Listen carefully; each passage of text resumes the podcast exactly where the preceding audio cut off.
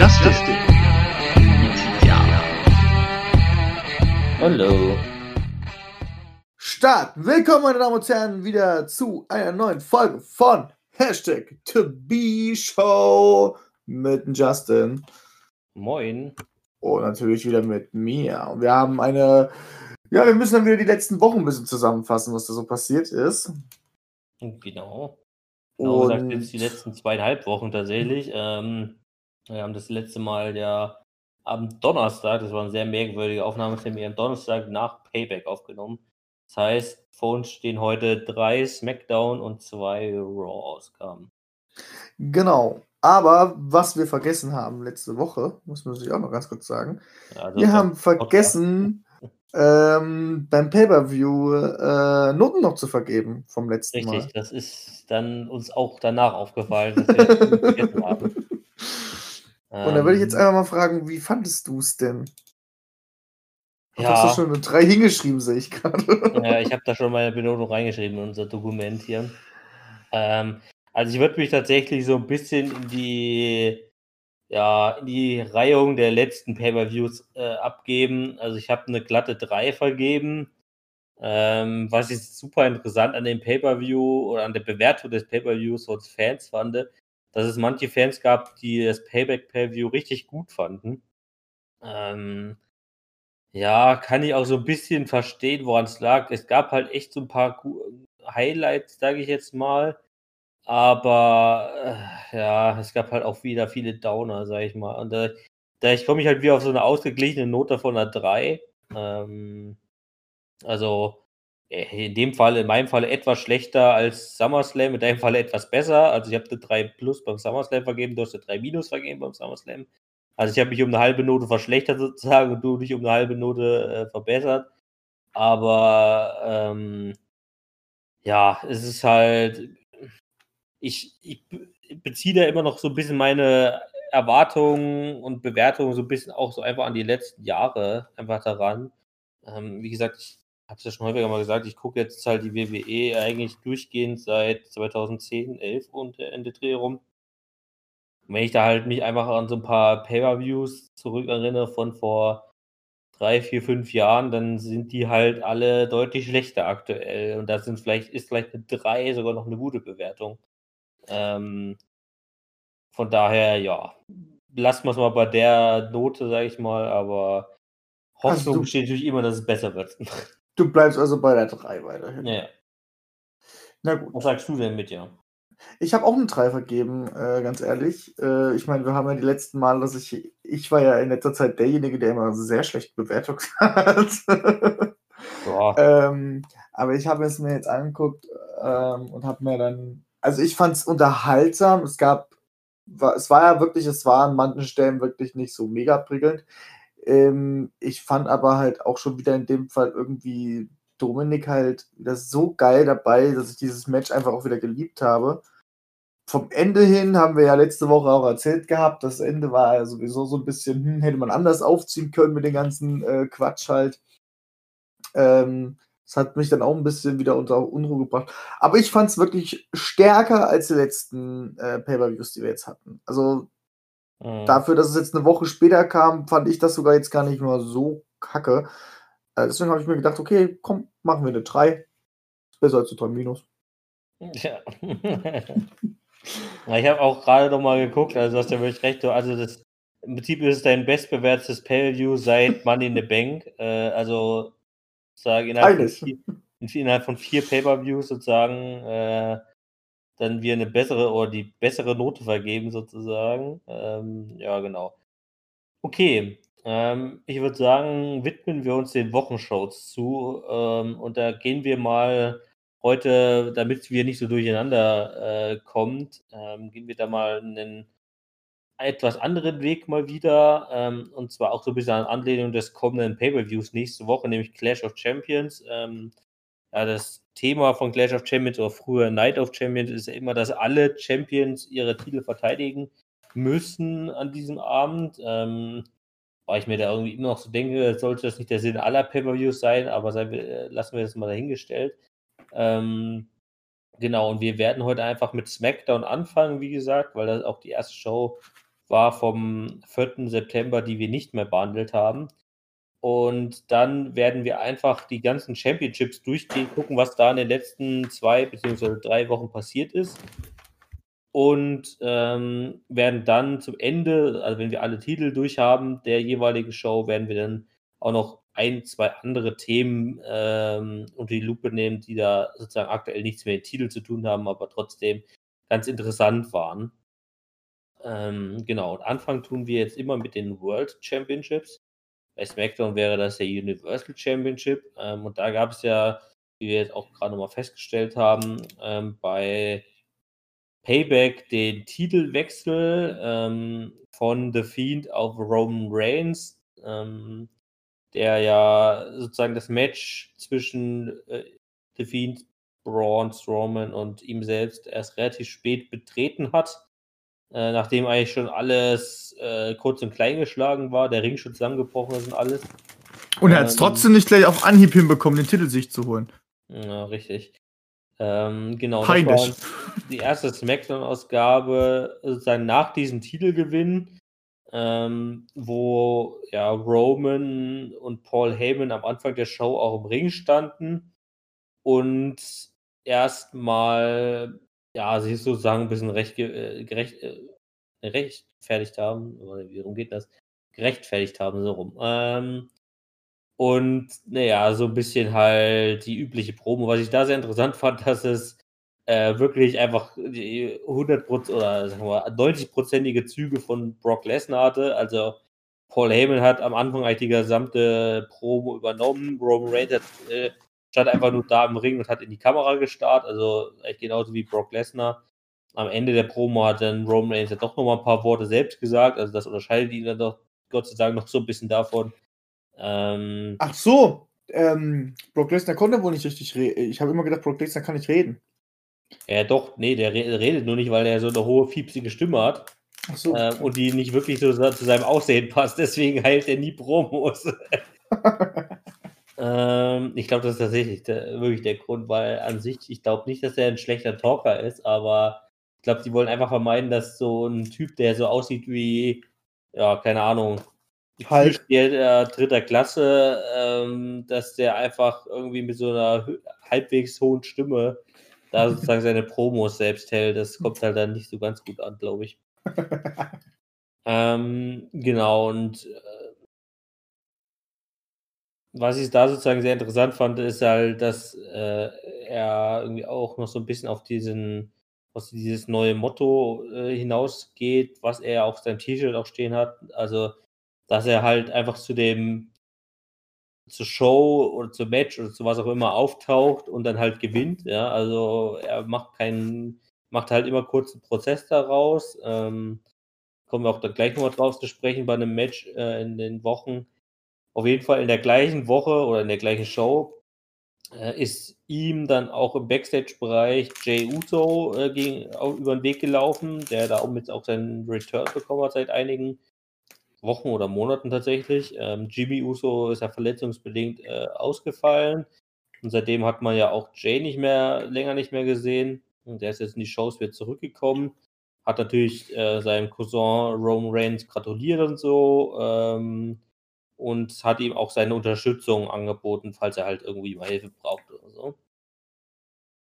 Ähm, und dann gab es eine Ankündigung für das Main Event dieser SmackDown-Ausgabe, ein Fatal Four-Way Match ähm, oder ein Fatal Four-Way Number One Contenders Match für Roman Reigns Titel, besteht aus Matt Riddle, King Corbin, Sheamus und Big E ähm, ursprünglich. Big E wurde allerdings während dieser Show von Sheamus außer Gefecht gesetzt, weshalb er ersetzt werden musste. Dann schaltete sich Paul Heyman ein, ähm, so im Backstage-Bereich, der sich dann ähm, äh, Adam Pierce, also den ja, WWE verantwortlichen Offic Official, da beiseite genommen hat. Äh, man hat aber nicht gesehen oder gehört, was er da gesagt hat. Im Endeffekt kam bei rum, dass Big E dann eben von Jay Uso ersetzt wird. Ähm, also vom, wie gesagt, Cousin, also von der Familie von Roman Reigns. Ähm, das ist ja auch Realität so, ist ja nicht nur Storyline, sondern echt. Kommen ja sozusagen aus der gleichen Familie, also sind halt verwandt. Ähm, und genau, das war eben das Fatal Four-Way Match dieses Abends, was tatsächlich auch Jay Uso gewinnen konnte. Also am Ende sah es dann sehr stark danach aus, also Matt Riddle gewinnen würde. Allerdings äh, konnte dann Jay Uso noch einen ähm, Uso Splash ähm, machen gegen Matt Riddle und konnte somit dann dieses Number One Contenders Match gewinnen. In der Folgewoche begann ist dann im Prinzip so, dass Roman Reigns hier eine Promo hatte, Jay Uso dazu kam ähm, und sich dann Corbin und Sheamus, die ja auch Teil dieses Matches waren, äh, ja betrogen gefühlt haben. Ähm, eben deswegen, weil Sheamus vorher Big E eliminiert hat, er dann davon ausging, dass es noch ein Triple Threat Match wäre. Ähm, und dann äh, vermuteten sie so ein bisschen eine Verschwörung, dass halt sozusagen ein Familienmitglied, also der Cousin Jay Uso von Roman Reigns, eben in dieses Match gebracht wurde, absichtlich, dass sich Roman Reigns jetzt äh, seinem Gegner schon persönlich aussuchen könnte und ja, also das war so die Argumentation von Corbin und Sheamus. Ähm, und Jay Uso hat dann letztendlich einen Vorschlag gemacht, ähm, für das Main Event dieser Smackdown-Ausgabe, dieser zweiten Smackdown-Ausgabe, nämlich ein Tag-Team-Match ähm, zwischen diesen vier Personen. Und da ist nämlich das Interessante so ein bisschen wie an diesem Motto von Roman Reigns gewesen. Ähm, Sheamus und Baron Corbin waren zuerst im Ring, dann kam der Entrance von Jay Uso. Und während dieses Entrance wo, haben Sheamus und Baron Corbin ihn angegriffen. Dann hat das Match allerdings schon gestartet. Roman Reigns war überhaupt noch nicht da äh, im Ring. Ähm, das Match lief schon ein bisschen, so zwei, drei Minuten. Und dann kam Roman Reigns ja doch mal raus, hat sich selbst eingetaggt, den Spear gemacht gegen Sheamus. Ähm, und äh, hat dann somit halt das Match gewonnen. Also das ist halt wie, genauso sozusagen wie äh, nach seinem Motto verfolgt, wie eben beim Pay-Per-View von Payback, dass er eben erst spät ins Match reinkommt, dann innerhalb von wenigen Moves das Match beendet äh, und somit halt den Sieg holt. Also die versuchen auch gerade so ein bisschen, ich weiß nicht, ob es lohnt, aber ich habe das Gefühl, die wollen so ein bisschen jetzt Rome zum Mixen Lesnar aufbauen.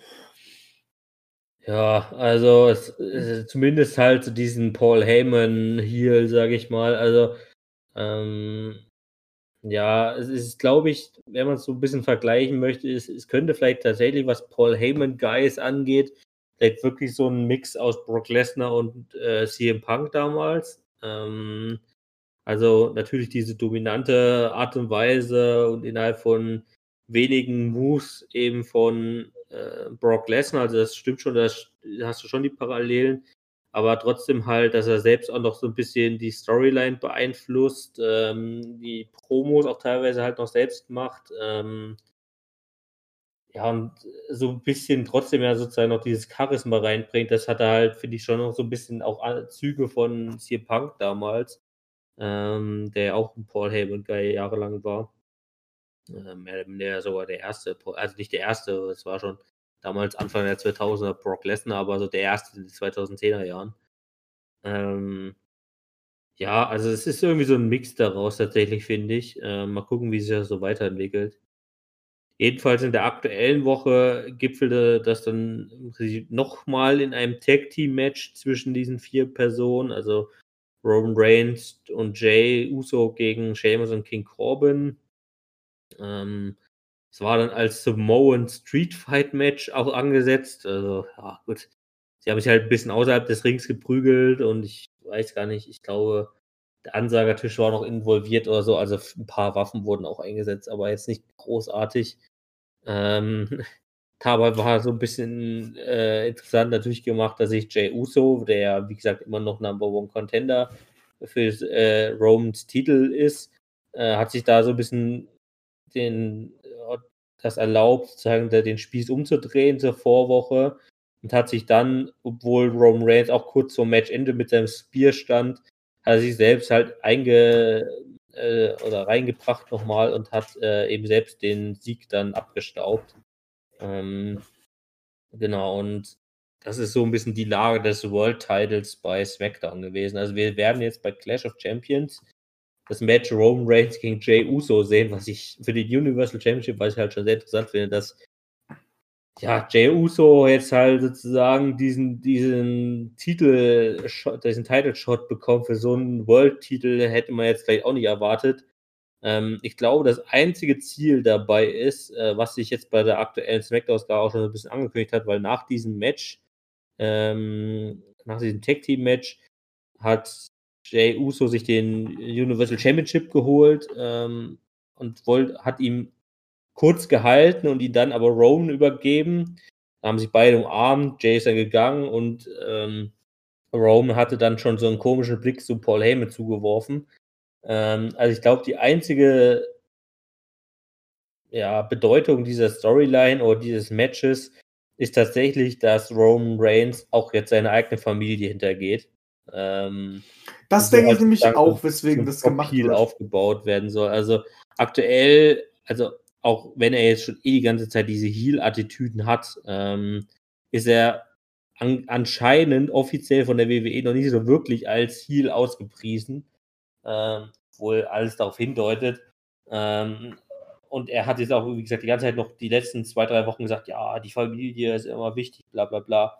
Ich glaube, der einzige Sinn ist eben wirklich dahinter, dass jetzt Jay Uso jetzt am Sonntag bei Clash of Champions eben dahin geht, denkt, ja, es ist jetzt der Familienkampf, es wird alles fair, bla bla bla. Und dann macht Roman Reigns halt irgendeine Scheißattacke ähm, und zerlegt da Jay Uso und äh, hintergeht sozusagen damit seine Familie. Ähm, und dadurch soll, glaube ich, einfach nochmal dieser Heel-Turn nochmal gepusht werden. Das ist, glaube ich, die einzige Konsequenz daraus. Genau das denke ich halt auch, ähm, weswegen ähm, das gemacht wurde. Ich habe halt auch erst so überlegt, na, warum macht man denn das? Aber ich denke mir halt wirklich, dass man ihn wirklich dazu aufbauen will, dass er halt wirklich alles hintergeht, dass er wirklich einer der Top Heels halt wird. Ähm, Finde ich nicht schlecht. Mhm. Was mich aber jetzt an der ganzen Sache so ein bisschen stört, ist, ähm, was passiert jetzt mit The Fiend weiter, weil das war also, hm. Ja. Weil es hat sich auch noch nicht so wirklich geklärt. Ich meine, er hat den Titel sich ja geholt durch Braun. Ähm, nicht durch The Fiend. The Fiend war ja auch dann an dem Zeitpunkt ja dann auch nicht wirklich mehr anwesend. Also er lag zwar ja. da, aber hatte nichts damit wirklich groß zu tun gehabt. Also vermutet wird ja daher sowieso so ein bisschen, dass eben The Fiend jetzt irgendwann auch so diesen, sagen wir mal, richtigen Face-Turn bekommt, so ein bisschen, weil er dann halt den Gegenpart von Roman darstellen soll. Das Ding ist, wir haben halt Ende Oktober, also das nächste Per-View nach Clash of Champions wäre dann Ende Oktober eben Hell in a Cell. Würde rein theoretisch auch ganz gut auf der Fiend passen. Also eben. war ja auch letztes Jahr mit Seth Rollins der Fall. Ähm, das würde schon ganz gut passen. Also mal gucken, ob man es bis dahin halt so macht. Weil, naja, also man muss es halt entweder jetzt sofort machen, dann danach, äh, um es halt zu Hell in a Cell noch rüberzubringen äh, weil danach ist ja, wie gesagt, November erstmal Survivor Series. Ähm, da ist normalerweise kein Story. eine interne Storyline innerhalb der SmackDown-Show in dem Falle er halt erstmal keine Rolle mehr, weil es da ja wieder nur drauf ankommt, Raw gegen SmackDown gegen NXT. Ähm, und da ja, fallen ja wie jedes Jahr sozusagen erstmal ein Großteil der Storylines erstmal auf den Boden. Ähm, und von daher weiß ich nicht, ob sozusagen, ob man das mit Defin jetzt schon machen möchte, ob, auch wenn Hell in a Zelda ganz gut passen würde vom Stil her, aber ähm, wenn man es halt dann anfängt mit Hell in a Cell und dann wegen Survivor Series halt erstmal unterbricht, ich weiß halt nicht, ob das dann so praktisch ist, sage ich jetzt mal. Ja, das, das ist auch ob die Frage. Ob man nicht halt vielleicht sogar erst danach anfängt, also dann mit äh, TLC und äh, es kann aber auch, es kann halt auch sein, dass, ähm, ja, dass es dann irgendwie bei Royal Rumble oder Elimination Chamber da irgendwas ein Großes gibt in der Richtung.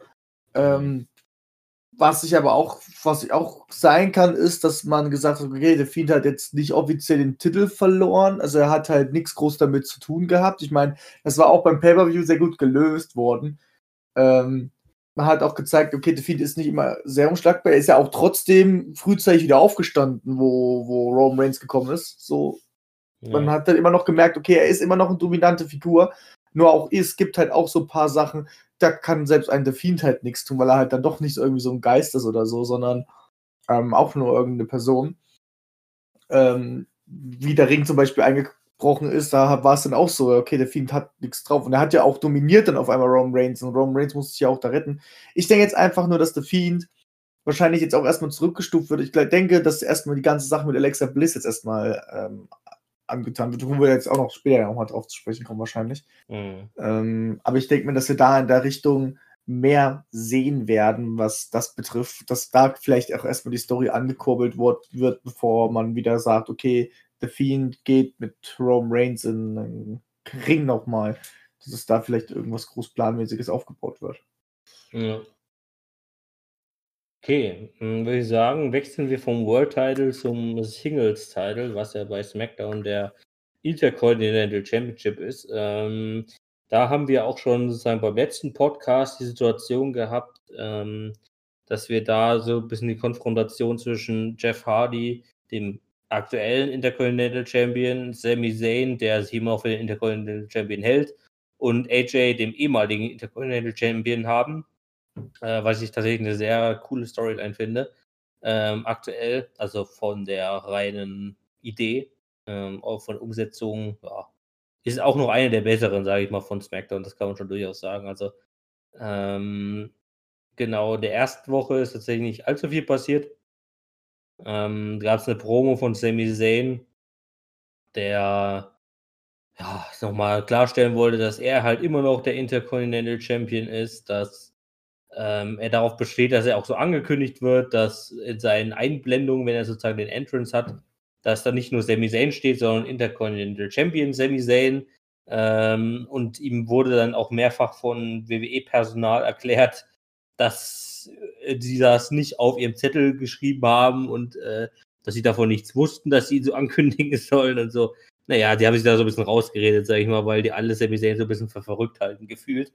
Ähm, er wurde dann auch relativ schnell von Jeff Hardy und AJ Styles unterbrochen, ähm, die dann aus ihrer Sicht sozusagen auch nochmal klargestellt haben, äh, weshalb sie jetzt eben äh, Intercontinental Champion sind oder warum sie sein sollten oder was auch immer.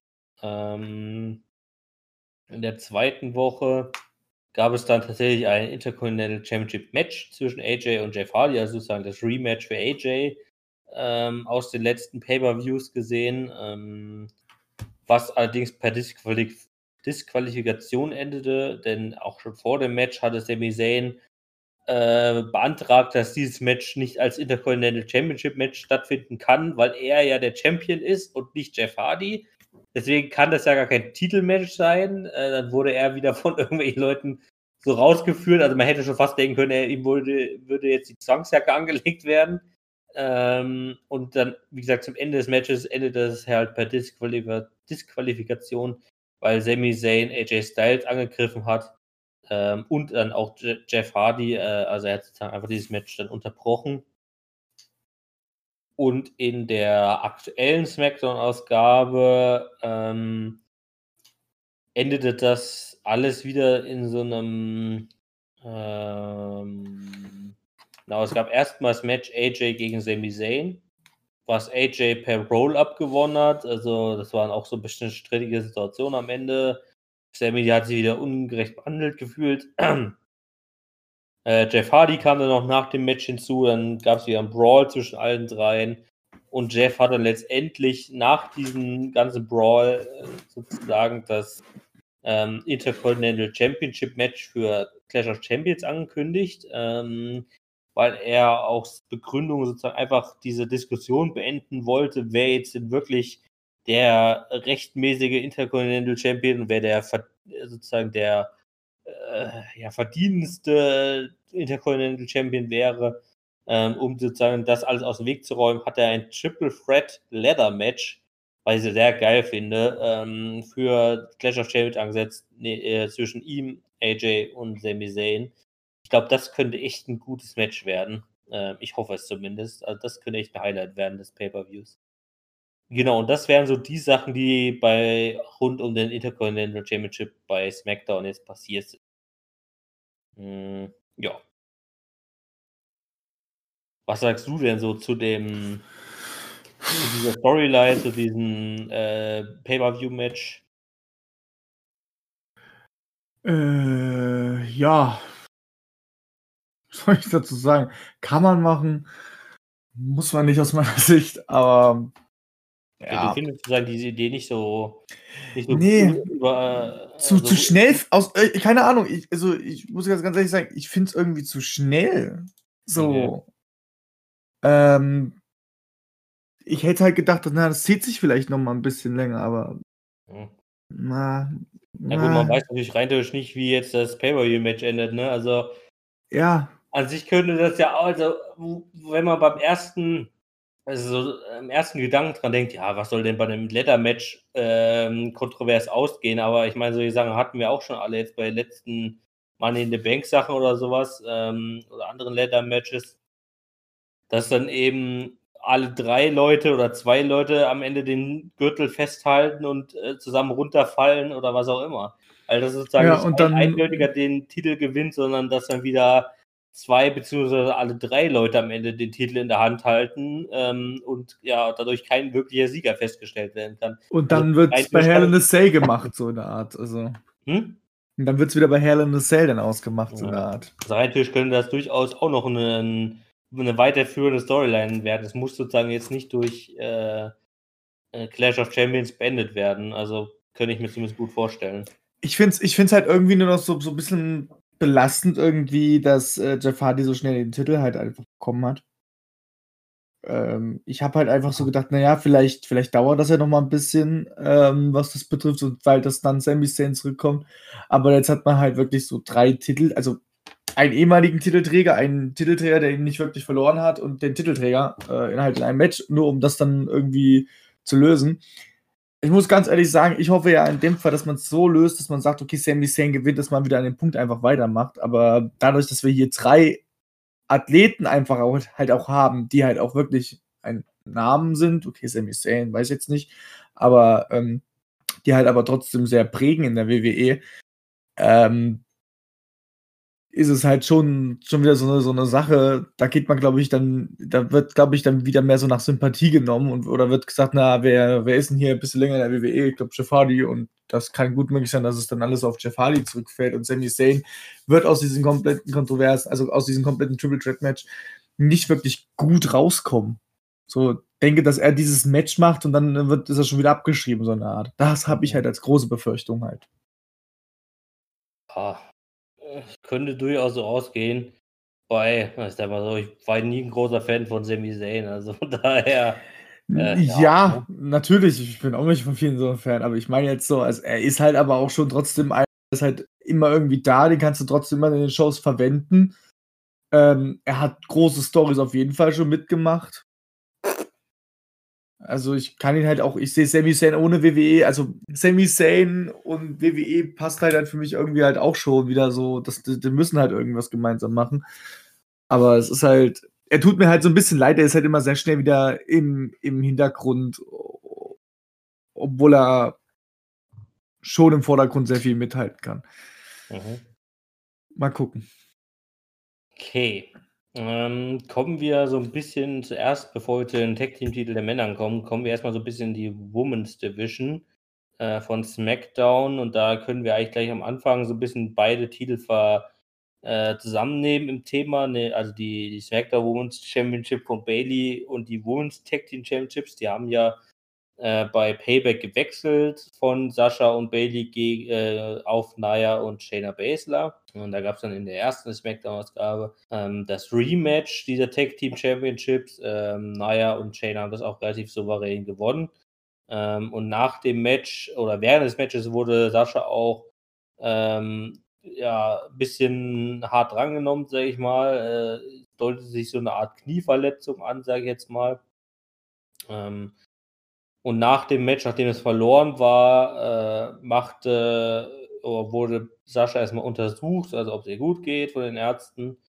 Ähm, und Bailey war so die ganze Zeit schon im Hintergrund und als die beiden dann aus dem Ring gehen wollten oder ja, den Ring verlassen wollten, griff dann Bailey Sascha an. Also endlich, endlich, endlich wurde dieser sagen Turn von Bailey gegen Sascha umgesetzt. Wir haben jetzt ja auch nur erst vier Monate drauf gewartet oder so. ja, stimmt.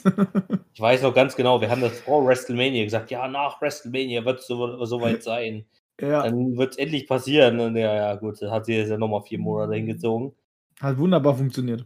Ja, richtig gut. Ähm, genau, und dann, das war halt einfach sozusagen diese Attacke. Ähm, war, äh, Sasch, äh, Bailey hat ja auch diesen, äh, diesen Klappstuhl genommen, äh, um den Hals von Sascha gelegt und dann draufgesprungen, ähm, weshalb dann in der zweiten Woche Sascha Banks in einem Backstage-Interview auch mit so einer Halskrause ähm, aufgetreten ist, sozusagen. Ähm, stimmt gar nicht, das war sozusagen erst in der aktuellen Woche. In der zweiten Woche gab es erstmal nur noch eine Promo von Bailey, der in dem Ring stand und ihren Angriff verteidigt hat. Ja, sie hat dann solche üblichen Sachen gesagt, wie äh, sie hat Sascha Banks von Anfang an ihrer Freundschaft benutzt, ähm, damit sie halt sozusagen diese Titel bekommt und äh, halt verteidigen kann und äh, ja, wie auch immer. Ähm, äh, sie macht einen sehr äh, paranoiden Eindruck tatsächlich, so ein bisschen, was ich sehr cool sogar bei Bailey finde. Ähm, nämlich in der Argumentation, dass sie äh, Sascha zuerst angegriffen hat, bevor sie, äh, bevor Sascha sie selbst äh, angreifen könnte. Äh, also sie wollte ihr sozusagen einen ähm, Zug voraus sein. Das ist ja irgendwie immer eine ganz, ja, äh, ja, so ein bisschen paranoide äh, Argumentation, sage ich mal. Ja, ich muss zuerst ihr was antun, bevor sie mir was antut.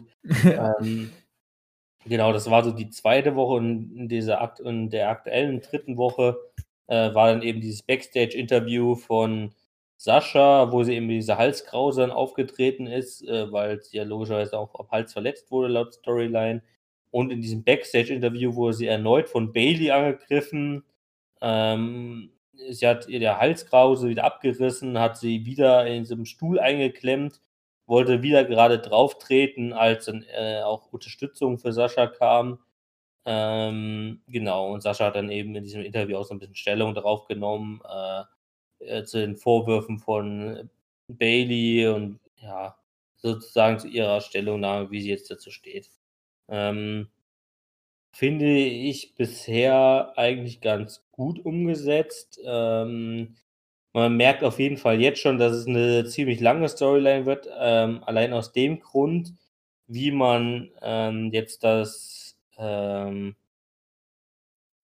ja, sozusagen das Clash of Champions Pay-Per-View geplant hat, nämlich da wird Bailey nicht ihren Titel gegen Sascha verteidigen. Sascha ist ja sozusagen aktuell noch nicht äh, kampffähig für den Ring, ähm, sondern man hat in der zweiten Woche von SmackDown ein Number One Contenders Match gemacht zwischen Nikki Cross, Tamina, Lacey Evans und Alexa Bliss, ähm, was Nikki Cross gewinnen konnte. Ähm, und somit wird eben Bailey jetzt erstmal ihren Titel bei Clash of Champions gegen Nikki Cross verteidigen. Aber auch hier könnte ich mir sehr gut vorstellen, dass es entweder während des oder auch nach dem Match dann halt einen Eingriff von Sascha geben wird. Ähm, aber allein aus dem Grunde, also dass es sozusagen nach der Attacke ähm, in den folgenden zwei Wochen sozusagen keine Matches gegen den, äh, zwischen den beiden gab, sondern dass es halt wirklich langsam auch aufgebaut wird mit Promos und so, zeigt halt dann doch schon deutlich, dass es wahrscheinlich wirklich eine lange Storyline wird von zwei, drei, vier Monaten oder so. Ähm, Das wäre jetzt auch lame, wenn diese Storyline jetzt nicht so mega lang geht. ja. Und von daher ähm, deutet sich das jetzt auch erstmal so ein bisschen an. Genau, Ich, würde, ich würde mich sogar da aus dem Fenster lehnen und würde sagen, vielleicht zu WrestleMania auch noch krasser werden. Ja, weiß nicht, ob das so lang anhält. Ja, kommt ein bisschen drauf an, wer beim ähm, WWE Draft jetzt im Oktober ähm, so von NXT zu SmackDown kommt. Ah, Ähm, stimmt, ob das da ist ja auch. noch jemand, also ob dann, es kann natürlich sein, dass der, dass die Rivalität auch ohne den SmackDown Championship weitergeht, dass der dann halt irgendwann verloren geht an irgendjemand Drittes ähm, und die da trotzdem noch äh, halt ihre Fehde weitermachen, aber ja, weiß ich, ob das, ob das bis WrestleMania anhält, kann ich mir nicht vorstellen, weil es dann auch, glaube ich, irgendwann, sagen wir mal, schwierig wird, irgendwie, es, ich meine, es sind äh, sechs Monate im Prinzip, ne, länger sogar. Sieben Monate. Das wäre schon sehr lange für eine Storyline. Also, da würde ich aktuell eher also vermuten, dass es so bis Ende des Jahres geht, dann vielleicht eine kurze Pause bekommt, dann kann es natürlich trotzdem noch für WrestleMania aufgegriffen werden oder so, aber ähm, aktuell würde ich eher so ein bisschen darauf tendieren, so bis Ende des Jahres, so drei, vier Monate. Was, was denkst Story du, schon lange ist. Was denkst du denn, was für eine Art von Matches enden wird? Also ich kann mir nicht vorstellen, dass diese Rivalität in einem normalen 1 gegen 1 enden wird. Oh, es kommt natürlich dann halt aufs Pay-Per-View an. Ne? Also wenn TLC das letzte Pay-Per-View ist, wird es dann halt wahrscheinlich ein TLC-Match werden, vielleicht. Oder halt zumindest irgendwo damit inbegriffen. Also viel bleibt da ja auch nicht übrig. Als klar kann man bei TLC rein theoretisch auch ein Steel Cage nochmal reinbringen oder so, aber ja, ich ja, denke mal, irgendwie dahin wird es enden. Ja, ja, was anderes, keine Ahnung, worauf es hinauslaufen könnte. Ja, könnte ich jetzt dir nicht unbedingt sagen. Okay, nee, ich wollte es nur mal so, so an sich wissen. Also ich, ich, ich habe jetzt so, wenn wir wirklich auf TSC gehen, ich kann mir halt immer nur vorstellen, dass es ja wirklich durch ein TSC-Match endet. Aber ich kann halt mir auch gut vorstellen, dass es vielleicht noch ein bisschen härter wird, irgendwie. Weil das soll ja wirklich, also bei der Rivalität denke ich mir halt, da kann schon ruhig purer Hass rüberkommen, wie es will. genau. Gut. Ähm, Nur mir tut die Nikki Cross sehr leid, was das jetzt betrifft, wegen ja. Championship. Der gönne ich halt langsam das auch, dass er mal so einen Titel kriegt, aber nein. Ähm, okay, kommen wir dann jetzt äh, nochmal, was machen wir am besten? Ich würde sagen, die Women's Tag Team Championships äh, schickt man dann nochmal zu Raw rüber. Deswegen kümmern wir uns jetzt noch um die SmackDown Tag Team Championships. Ähm, da gab es tatsächlich, die müssen wir auch ein bisschen mit Raw verbinden. Da gab es in den letzten drei Wochen tatsächlich, ähm, ja, für, bei, für Cesaro und Nakamura, die die Champions aktuell sind, so zwei verschiedene Storylines, die so nebeneinander gelaufen sind. Ähm, einmal gegen Lucha House Party, die ja auch schon äh, sagen, so bei SummerSlam Payback so den Dreh rum und dem Zeitraum begonnen haben, äh, sind da so ein bisschen auch weitergeführt worden. Ähm, gegen diese, also gegen Lucha House Party, müssen sie auch ihre Titel jetzt bei Clash of Champions verteidigen. Dazu kann ich jetzt aber gar nicht mehr viel sagen. Also es gab ein Tag-Team-Match äh, zwischen den beiden, äh, was dann auch die Lucha House Party gewonnen hat. Ähm, da gab es noch ein Singles-Match, was dann Cesaro, meine ich, gewonnen hat. Also ähm, ja, das war relativ ausgeglichen. Was da so ein bisschen interessanter war, war so eher so ein brandübergreifende Storyline zwischen den beiden Tag-Team-Champion, äh, Champions. Ähm, also den Street Profits und äh, Nakamura und Cesaro. Es war dann so, dass bei einer Raw-Ausgabe ähm, die Street Profits gegen Andrade und Angel Gaza gewonnen haben und nach diesem Match sind Cesaro und Nakamura halt einfach aufgetaucht und haben die Street Profits herausgefordert. Das war in der Raw-Ausgabe vom 7. Äh, September. In der darauffolgenden Smackdown-Ausgabe gab es eben dieses Match Cesaro und Nakamura ge gegen äh, Lucha House Party. Ähm, in diesem Match wurde Cesaro abgelenkt durch ein, durch die Street Profits, die halt über den großen Bildschirm sich aus der Champions Lounge, die ja bei SmackDown so ein bisschen ins Leben gerufen wurde von Cesaro Nakamura, da sich gemeldet haben und eine Party gefeiert haben und somit Cesaro abgelenkt haben. Dadurch hat Cesaro gegen Lucha House Party verloren. Das war sozusagen da passiert. Ähm, und in der, jetzt muss ich selber kurz gucken. Äh. Genau, dann gab es in der darauf, in der aktuellen Raw-Ausgabe vom 14.09. gab es dann auch dieses Aufeinandertreffen der Tech-Teams, also Street Profits gegen Cesaro und Nakamura, also als Champion vs. Champions Match, ähm, was tatsächlich sogar auch die Street Profits gewinnen konnten, was ich irgendwie, also, also die Entscheidung fand ich echt ein Fehler, weil, ähm, also in der, der vorgehenden Promo äh, haben, hat Cesaro auch zu den Street Profits gesagt, ja, es mag ja sein, dass ihr aktuell einer der am längsten regierenden Tag Team, Raw Tag Team Champions seid der letzten Jahre. Da habe ich erstmal gedacht, what the fuck? Da musste ich tatsächlich echt mal nachgucken äh, bei Wikipedia, dass ähm, dass, ähm, dass die Street Profits, dass sie als äh, einen der längsten regierenden Raw Tag Team Champions in den letzten Jahren waren. Die sind mittlerweile bei über 200 Tagen. Also, sie haben den Titel ja Anfang März gewonnen und tatsächlich, ich glaube, seit 2017 oder so, seit dem New Day irgendwann mal, sind die irgendwie am längsten regierenden Tag Team Champions, was ich mittlerweile echt viel, für viel zu lange halte. Ähm, aber ja, mal gucken, was jetzt so dahingehend bei ähm, Clash of Champions passiert. Genau, auf jeden Fall haben die Street Profits gegen Cesaro und Nakamura gewonnen. Ähm, und daraufhin gab es bei der aktuellen SmackDown-Ausgabe dann eben noch das Match Cesaro gegen Gran Metaliga, also mal ein Singles-Match, was dann eben Cesaro gewonnen hat. Aber trotzdem äh, gibt es da jetzt eben schon die Ankündigung, dass äh, die beiden ihre Titel gegen Lucha House Party verteidigen müssen. Also im Prinzip viel passiert zwischen den Champions, Tag Team Champions, auch so zwischen Raw und SmackDown. Allerdings, ähm, um auch gleich mal die Street Profits abzuhandeln, damit wir die gleich bei Raw nicht mehr haben. Ähm, äh, für Clash of Champions ist es so, ich glaube nicht, dass da die Titel wechseln werden. Also wie gesagt, Cesaro und Nakamura müssen gegen Lucha House Party verteidigen. Ich glaube, da wird es keinen Titelwechsel geben. Und für die Raw Tag Team Championships äh, ist tatsächlich jetzt wohl für die aktuelle oder für die no äh, heutige Raw-Ausgabe, ähm, wir nehmen heute ausnahmsweise auf Montag mal auf, äh, also für die Raw-Ausgabe vor äh, Clash of Champions ist noch wohl noch ein Number One Contenders Match angesetzt zwischen Seth Rollins und Murphy gegen Andrade und Angel Gaza gegen Humberto Carrillo und Dominic Mysterio. Also mal gucken, wer es daraus wird. ähm, daraus könnte es natürlich einen Titelwechsel durchaus geben. Also ich glaube nicht, dass es Humberto und Dominic werden.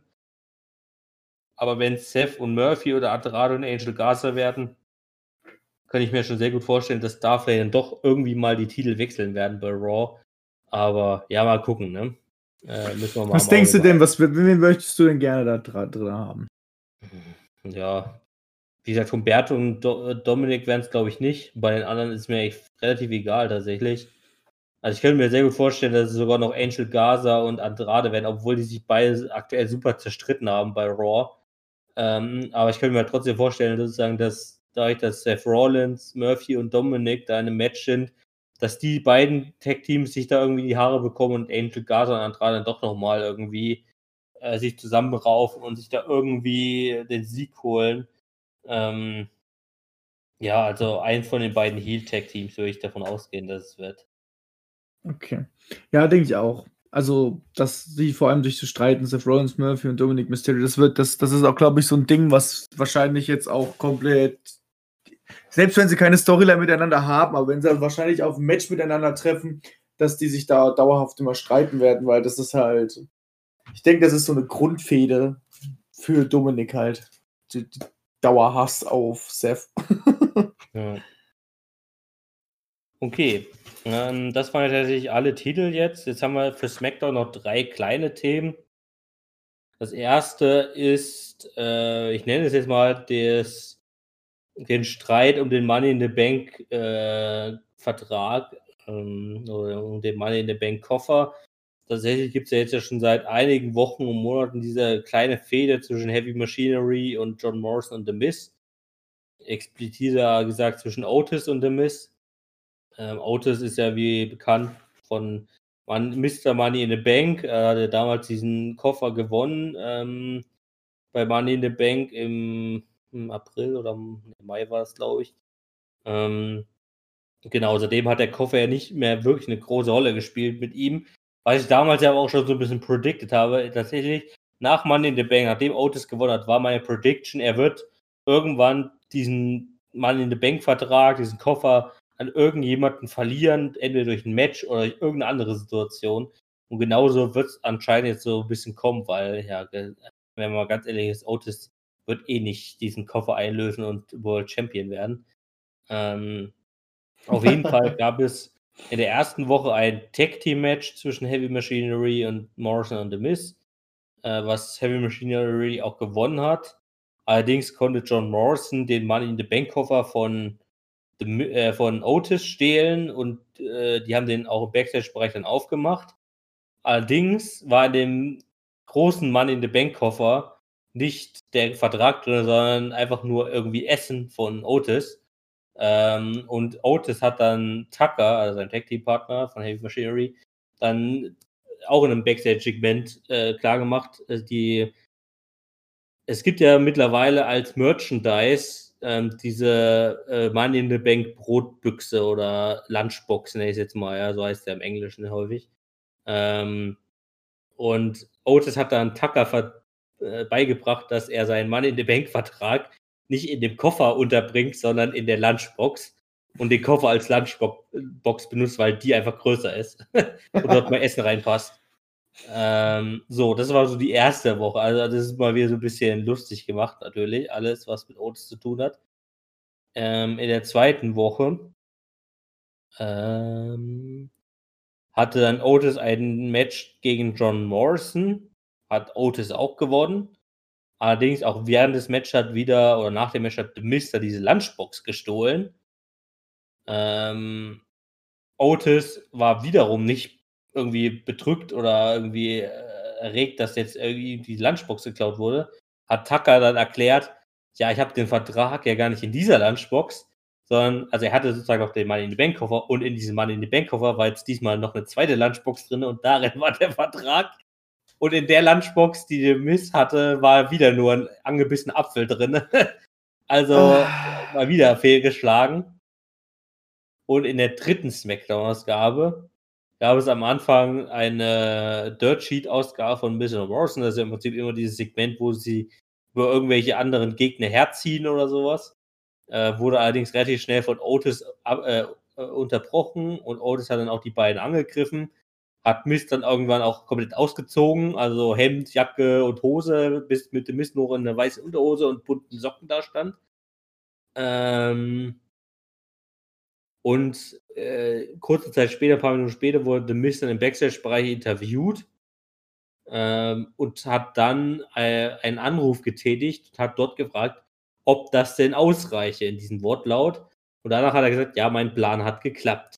So, und ein, paar, ein bisschen später wurde äh, aufgeklärt, okay, dieser Plan war, wenn Otis The Miss angreift, kann The Miss die, äh, Otis verklagen äh, wegen ja äh, hier unsafe environment, also hier unsichere Arbeitsbedingungen und Angriffe auf der Arbeitsstelle und ähm, ja irgendwie solche Sachen, also halt so ein schöner Bürokratenkram.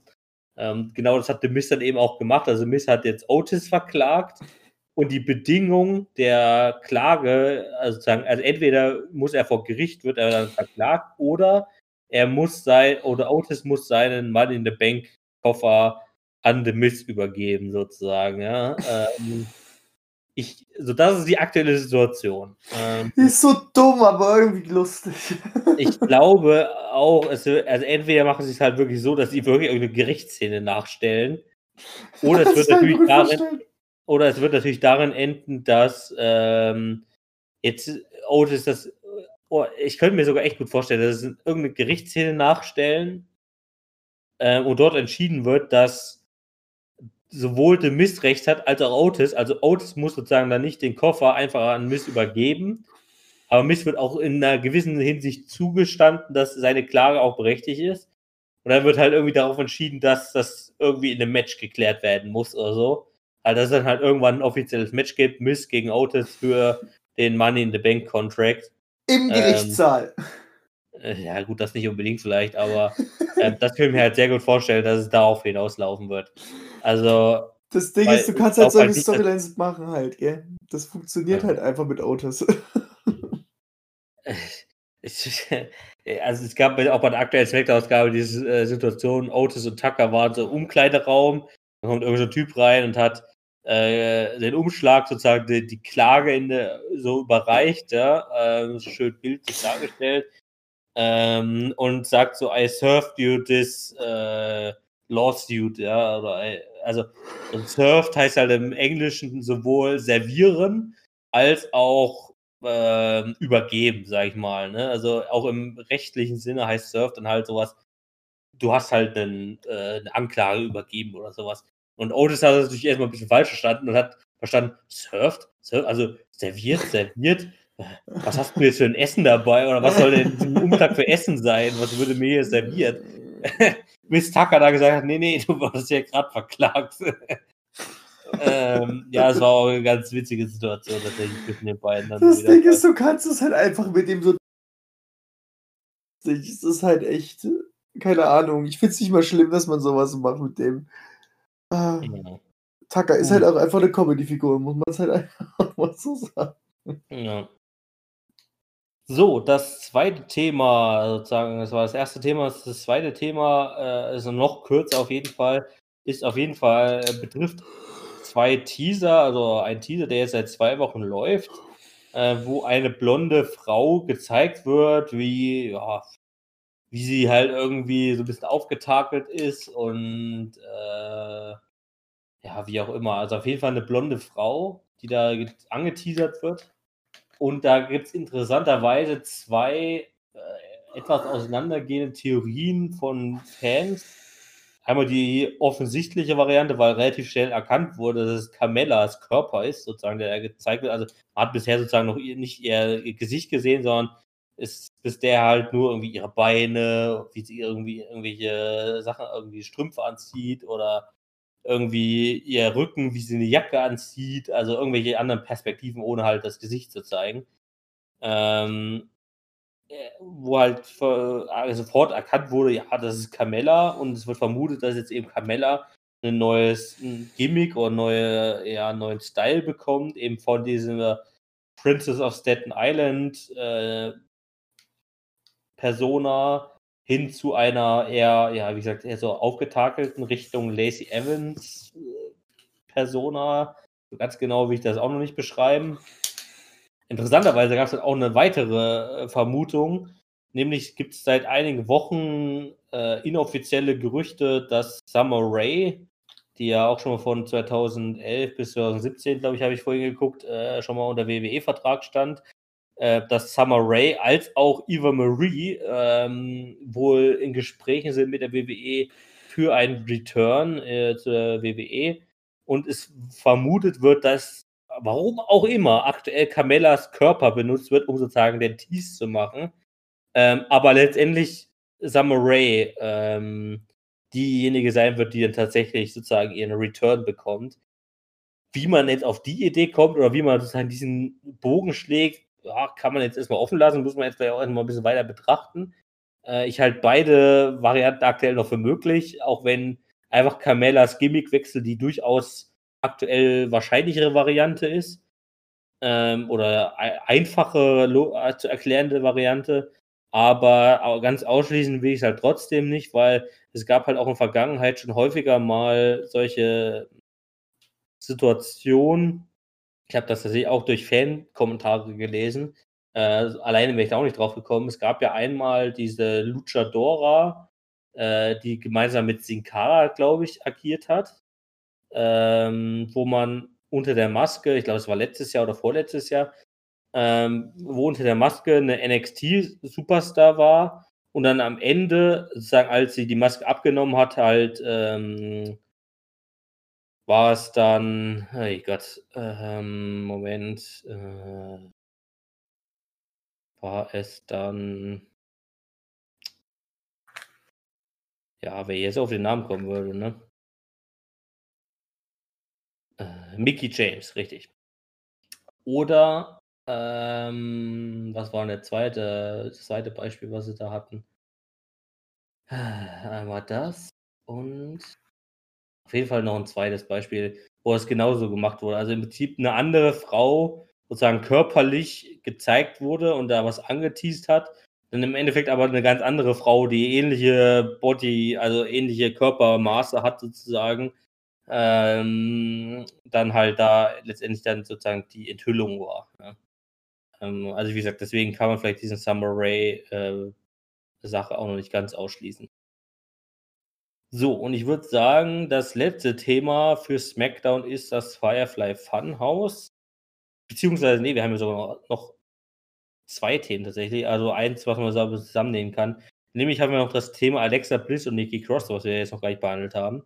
Und zwar gab es ja dieses Fatal Four-Way Number One Contenders Match, was ich schon gesagt habe, wo Nikki Cross auch gewonnen hat, äh, wo aber auch Tamina, Lacey Evans und Alexa Bliss noch beteiligt waren. Und während dieses Matches, während dieses Fatal Four-Way Matches, hat Alexa Bliss plötzlich im Match Nikki Cross angegriffen und zwar mit der Sister Abigail, also mit dem Finisher von Bray Wyatt oder The Fiend, wie auch immer, und hat dann einfach schnurstracks die Halle verlassen. Also sie ist dann einfach weggelaufen und zwar auch mit so einem starren Blick und ist dann einfach weg gewesen. So, so als ob die halt weg war. Also es genau. ist halt krass. Also ich habe, also so, der war halt voll in der Leere. Und man hat es ja auch schon beim Pay-Per-View ja schon so ein bisschen gesehen, wie Alexa da stand und das Match sich angeguckt hat schon und einfach irgendwie voll paralysiert war. Ja, so hypnotisiert, ja. Wieder hypnotisiert eher ähm, war. Und das hast du jetzt halt nochmal in dem Match halt gehabt, den Abigail gebracht hat und ging auch noch wieder so und dachte mir so, ist das creepy? Genau, und jetzt in der aktuellen Smack-Ausgabe gab es auch nochmal ein Match zwischen Nikki Cross und Lacey Evans, ähm, was Nikki Cross auch gewonnen hat, aber nach dem Match hat dann Lacey Evans sozusagen äh, Alexa Bliss angeschrien, die am Kommentatorenpult als Color-Commentator äh, mitsaß, also ein bisschen mitkommentiert hat.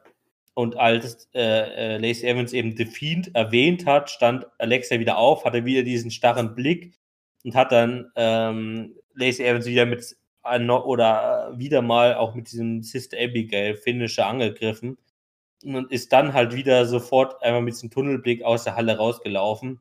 Und auch in dem Backstage-Segment, wo so eine Backstage-Interviewerin dann versucht hat, Alexa Bliss anzusprechen und Nikki Cross auch hinterher gerannt ist, die konnten halt beide überhaupt nichts mehr ausrichten, sozusagen, ähm, und da überhaupt gar keinen Einfluss mehr auf ähm, Alexa nehmen.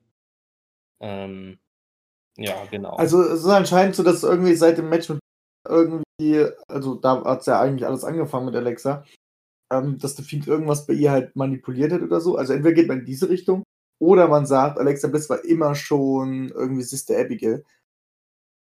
Was ich ja mir immer mehr auf Mickey Cross immer gehofft hatte. Aber ist mir jetzt in dem Fall jetzt gerade irgendwie auch langsam egal. Ähm, aber ich kann mir gut vorstellen, dass jetzt da irgendwie The Fiend und die, äh, The Fiend und Alexa Bliss, dass sich da irgendwas jetzt ergibt halt, dass das wie so ein Team wirkt und dass sie halt wirklich Sister Abigail halt wird. Mhm. Ähm, und dass halt erstmal dieses ganze The Fiend ähm, Universum sich dann erstmal auf die Frauendivision erstmal ein bisschen konzentrieren wird. Ähm, dass er halt erstmal wie als so eine Art, na, was denn so, hm, meine kleine ja, Schwester halt eine Marionette von The Fiend ist halt, ne? Genau, dass der, das der Faden Fädenzieher ist. Ne? Genau, das kann ich mir gut vorstellen. Gefällt mir gerade auch, ganz ehrlich. Ich weiß nicht, wie du dazu stehst, ja. und mir gefällt das gerade so ein bisschen. Ich bin nur enttäuscht, dass es nicht Nikki Cross ist, sondern Alexa. Das ist die einzige Enttäuschung, was ich halt habe. Aber an sich finde ich das gerade gar nicht so schlecht, weil ähm, da hast, kannst du auch erstmal mit The Fiend erstmal so ein bisschen die Pause machen, dass er mit diesen Fäden ziehen halt dabei ist. Und ähm, in diese Richtung haben wir ja auch schon lange gehofft gehabt, dass irgendwas mal da passiert. Dass sie halt ja. halt nie wirklich tot ist oder dass, dass der Abigail als Seele irgendwo noch existiert. Ja, also interessant finde ich es auch super. Ähm, ich finde es super interessant. Ähm, ich bin halt echt gespannt, wie weit das getrieben wird, sozusagen. Also ob Alexa eben wirklich jetzt einfach sozusagen nur eine Marionette ist. Ähm, ich glaube nicht, dass die Sister Abigail. Das, ja, ist, ja die, wobei, das also, ist die Frage. Ist sie jetzt, ist sie jetzt eine Puppe glaube, oder ist, ist es Sister Abigail? Sie ist, glaube ich, nicht Sister Abigail. Was ich mir aber vorstellen kann, dass sie entweder halt einfach zu so einer, ja, ja, Sklave will ich jetzt nicht sagen, ne, aber äh, halt zu so einer Puppe von The Fiend einfach wird und Sister Abigail dann nur so eine Nebenrolle spielt oder dass Sister Abigail vielleicht wirklich so eine, ja, sozusagen diese tote Schwester ein Geist ist und dann in den Körper von Alexa Bliss übergegangen ist, sozusagen so von ihr Besitz ergriffen hat. Das könnte ich mir auch noch vorstellen, dass das sozusagen, also nicht, dass Alexa Bliss schon immer Sister Abigail war, aber ja, okay. jetzt von diesem Geist halt übernommen wurde oder irgendwie sowas in der Art. Ähm, das, das, könnte ich mir halt auch noch vorstellen. Das wäre, glaube ich, sogar viel geiler, das so vielleicht so zu erklären. Weil ja eigentlich offiziell ist der Abigail ja gestorben ja. ist, aber dass er halt im Geist seit weiterlebt, dass dadurch ja auch der Fiend entstanden ist und alles so. Ja. Ähm, ich glaube, so kann man es auch gut erklären, ja. Das macht vielleicht, ergibt vielleicht auch Sinn. Es kann aber auch sein, dass es halt auch wirklich wie als Mario benutzt wird Und Ja. vielleicht doch noch in meiner Hoffnung ist, dass Nikki Cross irgendwas damit zu tun hat. Ähm, jedenfalls gab es ja noch eine Firefly Funhouse-Ausgabe, wo Bray Wyatt auch angekündigt hat, einen neuen Charakter vorzustellen. Natürlich ist die WWE, das WWE Universe gleich komplett ausgerastet. Ja, endlich wird's Alexa so ein bisschen vorgestellt. Nee, wurde es jetzt nicht so ganz, sondern Schade. Ähm, äh, es wurde so ein bisschen geteased. So Bray hatte so eine schöne äh, Box, sage ich mal. Also, was ja auch gar nicht so unwahrscheinlich ist, weil ich sag mal hier, Mercy the Buzzard wohnt ja auch in einem Karton und so. Also, kann natürlich auch sein, dass einfach so ein neuer Charakter aus so, einem, aus so einer Box rauskommt. So, und dann wurde er von mehreren Puppen unterbrochen und äh, sollten so raten, wer es denn sein könnte und so. Und dann am Ende kam diese Mr. McMahon Teufelspuppe rein. Ähm, und wollte, hat dann Bray gesagt, dass er und Defeat versagt hätten und äh, dass sie jetzt irgendwie eine Art Berater oder Aufpasser bräuchten. Äh, und dann wurde dieser neue Charakter vorgestellt und war äh, dieser spezielle Berater, ähm, der dann von Mac, von dieser Vince McMahon-Puppe vorgestellt wurde, war Wobbly Walrus, also der ich hab, äh, wenn man es direkt ins Deutsche übersetzen würde, wäre es das wackelig, wackelige Walross oder das Wobbly, also wie sagt man Wobbly, also schwabbelig, äh, schwabbeliges Walross oder sowas, vielleicht passt vielleicht ein bisschen besser.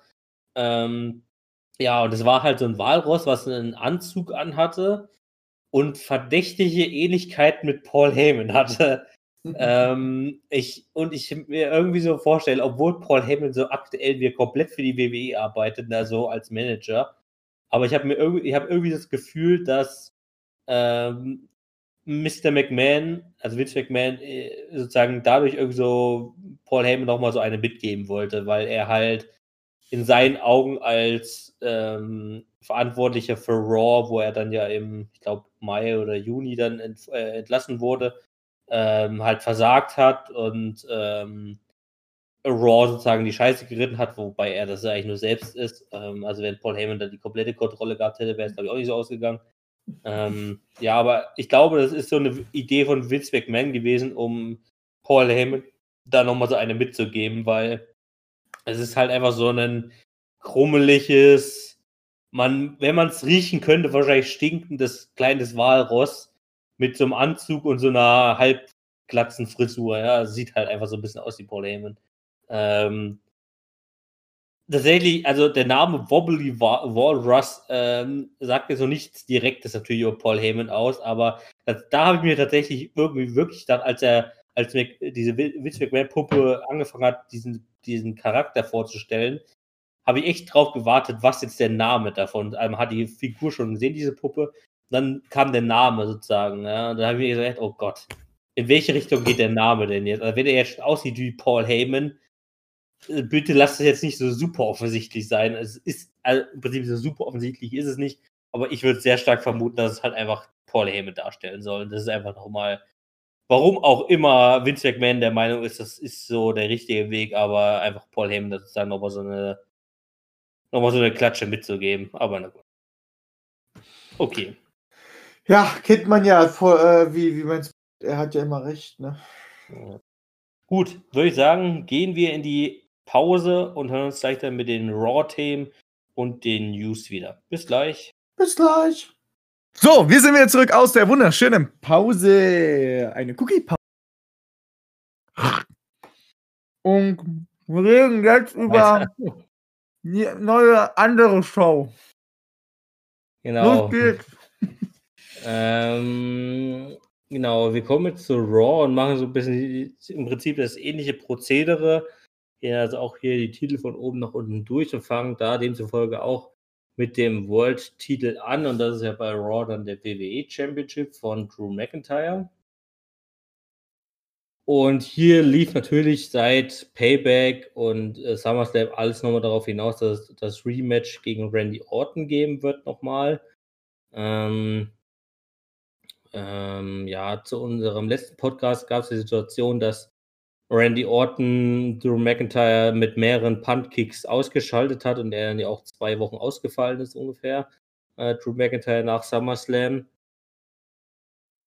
Und ähm, ja, genau, in dieser ersten Folge, die wir jetzt besprechen, also vom 7. September, ist dann Drew McIntyre auch zurückgekommen. Randy Orton hat dann eine Promo am Anfang der Show gehalten, hat natürlich um alles aus seiner Sicht da hingestellt und dass er immer noch sozusagen das, äh, das Match, äh, das Rematch äh, verdient hat jetzt bei Clash of Champions und so weiter.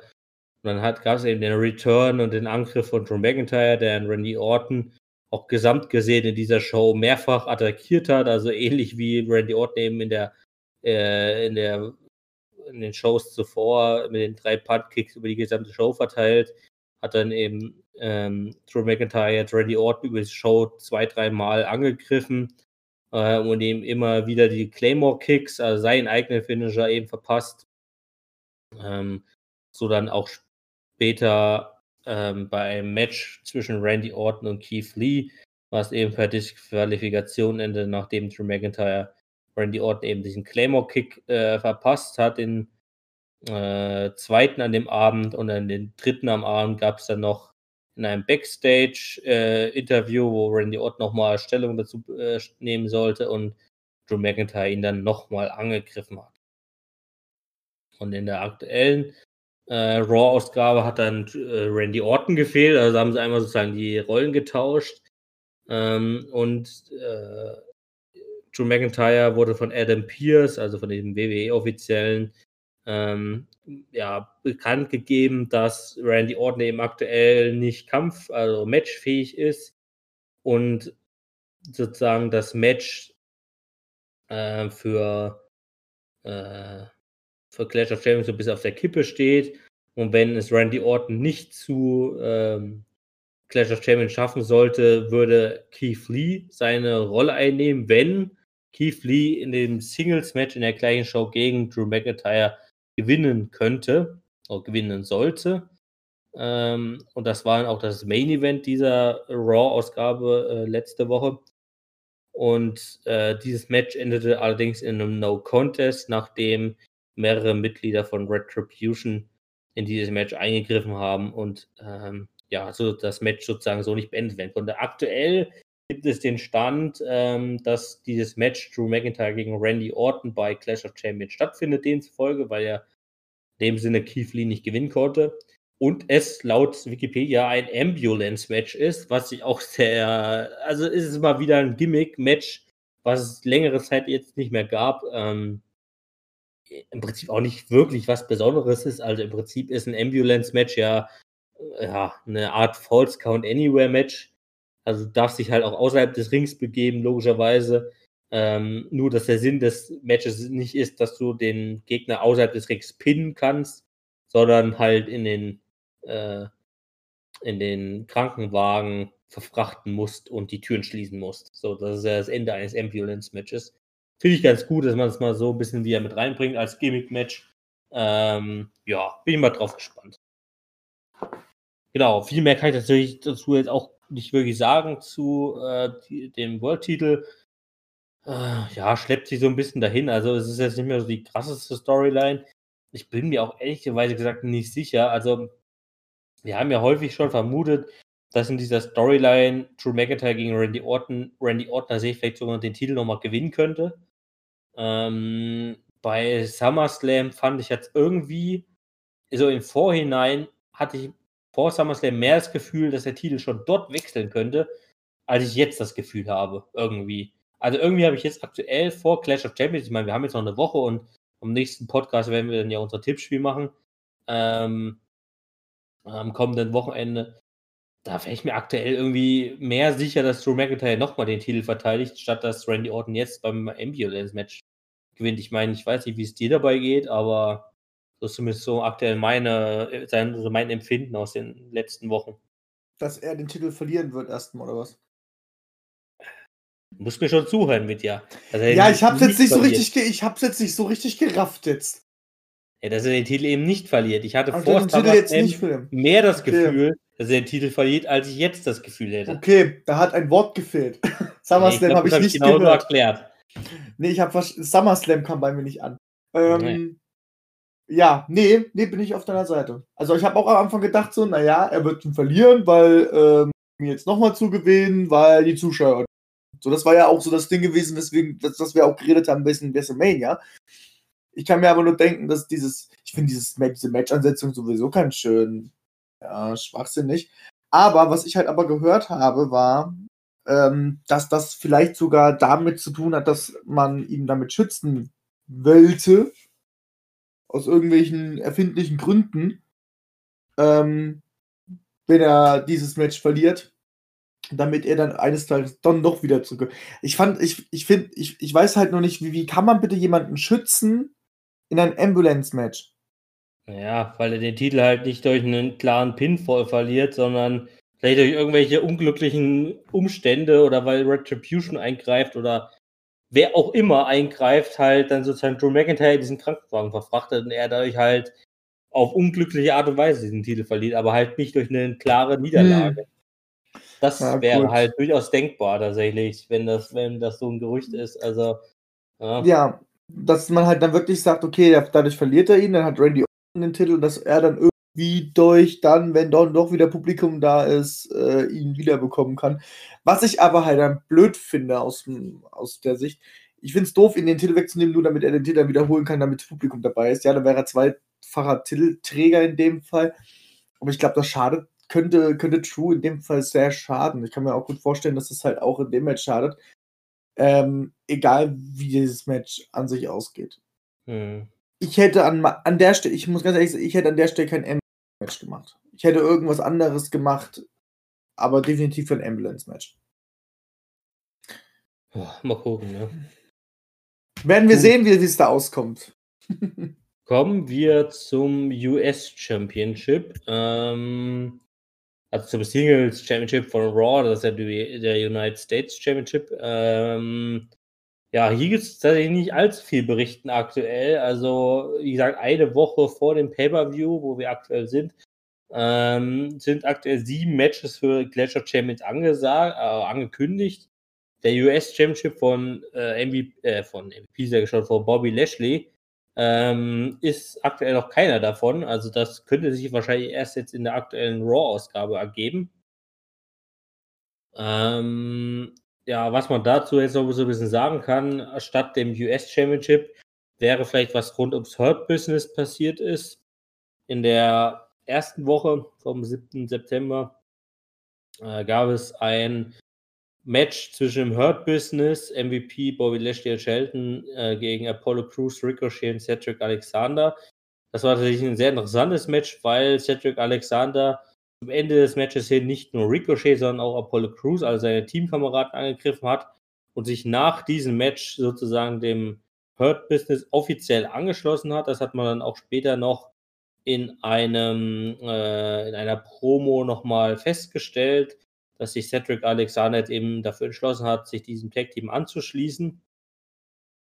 Und später am Abend gab es dann nochmal ein Tag-Team-Match zwischen dem Hurt Business gegen die Viking Raiders. Also das Hurt Business, jetzt bestehend aus eben den vier Leuten, gegen die Viking Raiders und Ricochet und Apollo Crews, was ebenfalls das Hurt Business ähm, gewinnen konnte, nämlich durch Cedric Alexander gegen Ricochet. Ähm, das ist sozusagen da die aktuelle Lage.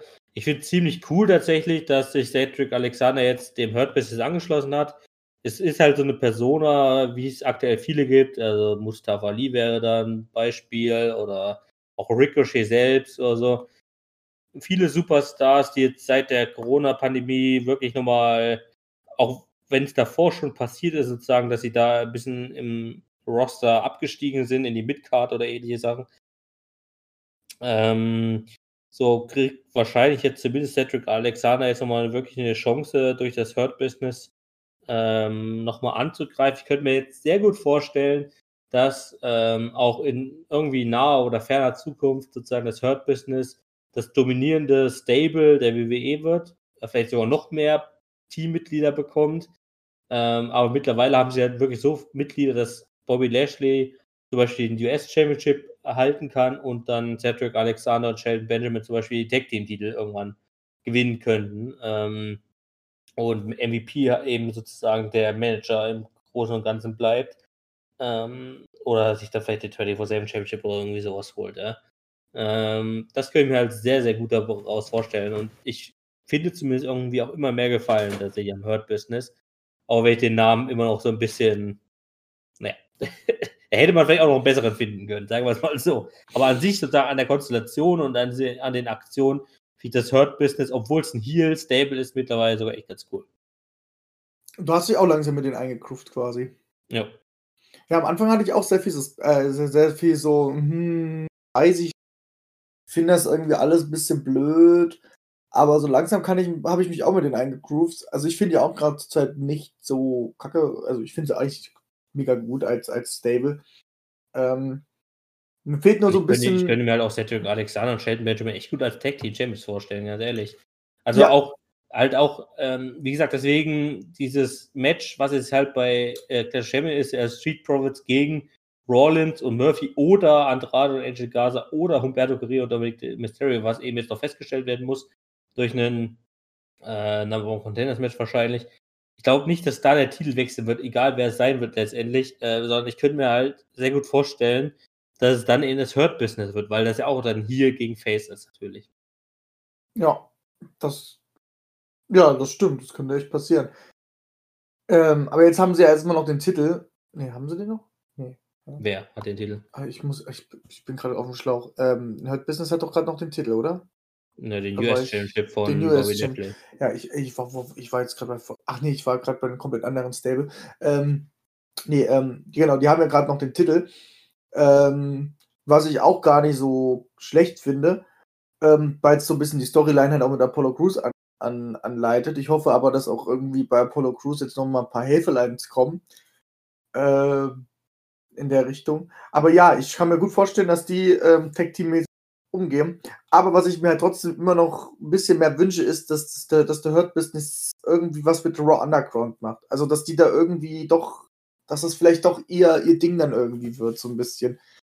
Ähm, weil ich finde, das passt halt irgendwie hin und das ist dann auch mit diesem, mit dem Namen, was die halt sind, mit Business, dann kann man das irgendwie gut zusammenmischen halt, dass sie halt sagen, ey, dieser Titel kann halt nur bei Raw Underground verteidigt werden, weil wir das Sagen haben dort, so eine Art, weißt du?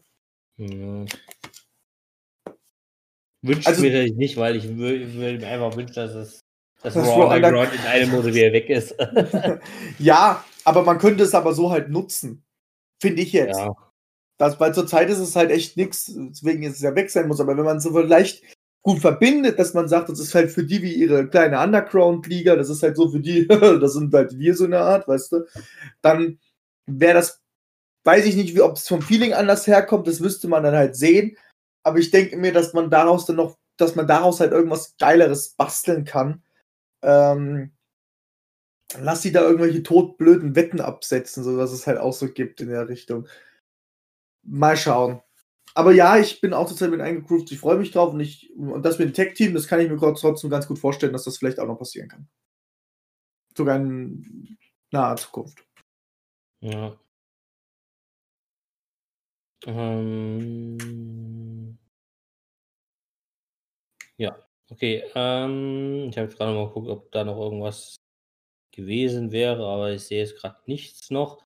Genau, wechseln wir wieder den Championship. Äh, also wie gesagt, zum US Championship kann man vielleicht noch sagen, also ich denke mal, da wird sich noch irgendwas ergeben, aber ja, wer, wer kommt dafür in Frage gegen Bobby Lashley? Also wahrscheinlich entweder nochmal Apollo Crews, was ich aber äh, mittlerweile auch ein bisschen langweilig finden würde, oder vielleicht auch Ricochet oder sowas. Das wären halt zumindest die Leute, die jetzt noch äh, diesen Gegnerform vom Hurt Business waren. Also irgendwo darin wird sich, denke ich mal, abspielen, aber was anderes kann ich mir auch aktuell echt nicht vorstellen. Also ich glaube auch, Bobby Lashley, egal gegen wen er antritt, wird erstmal den Titel behalten, noch ein bisschen, aber ja, mal gucken, ne? Also viel Ja. kann ich da jetzt auch nicht so sagen. Das wird sich dann erst Also- Spieler geben. Wer der nächste Titelträger ist, das weiß ich auch noch nicht so ganz. Da fehlt auch gerade die Superstars, muss man auch so ein bisschen sagen. Ja.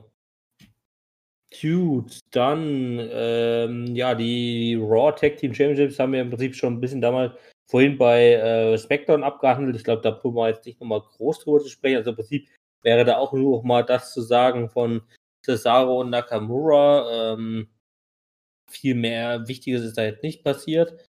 Ähm, deswegen gehen wir gleich mal weiter zum äh, Raw Women's Championship äh, von Asuka. Da muss ich gucken, was ich da habe.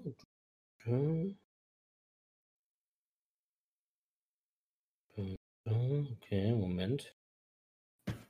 Ah, okay. Also in der ersten Woche vom 7.9. gab es da ein Tag-Team-Match zwischen Asuka und Mickey James gegen Lana und Natalia, was Asuka auch gewonnen hat gegen Lana. Allerdings hätte es in dem Sinne auch Mickey James gewinnen können. Asuka hat sich da auch ein bisschen selbst reingebracht und hat dann das Match gewonnen. Deswegen sind Asuka und Mickey James auch noch mal ein bisschen aneinander geraten. Und deswegen gab es in der aktuellen Raw-Ausgabe auch das Raw Women's Championship Match zwischen Asuka und Mickey James, was allerdings ein bisschen komisch geendet hat, nämlich durch einen Referee Stoppage. Also der Ringrichter hat die, das, Ring, äh, das Match abgebrochen. Und da gab es wirklich sehr, also es ist ein bisschen irgendwie verwirrend, sage ich jetzt mal, weil also ähm, das Match wurde in dem Moment abgebrochen, als Asuka ihren Finisher, also ihren Asuka-Lock, ihren Submission-Move angesetzt hat und Mickey James darin gefangen war und wohl sehr gut geschauspielert hat, sodass der Ringrichter dachte, dass sich Mickey James in diesem Move gerade irgendwie die Schulter ausgekugelt hätte oder zumindest stark an der Schulter verletzt hätte. Was sie aber nicht getan hat, sondern sie hat das anscheinend nur sehr gut gespielt dass es halt sehr weh tut und sehr schmerzhaft ist und was auch immer war.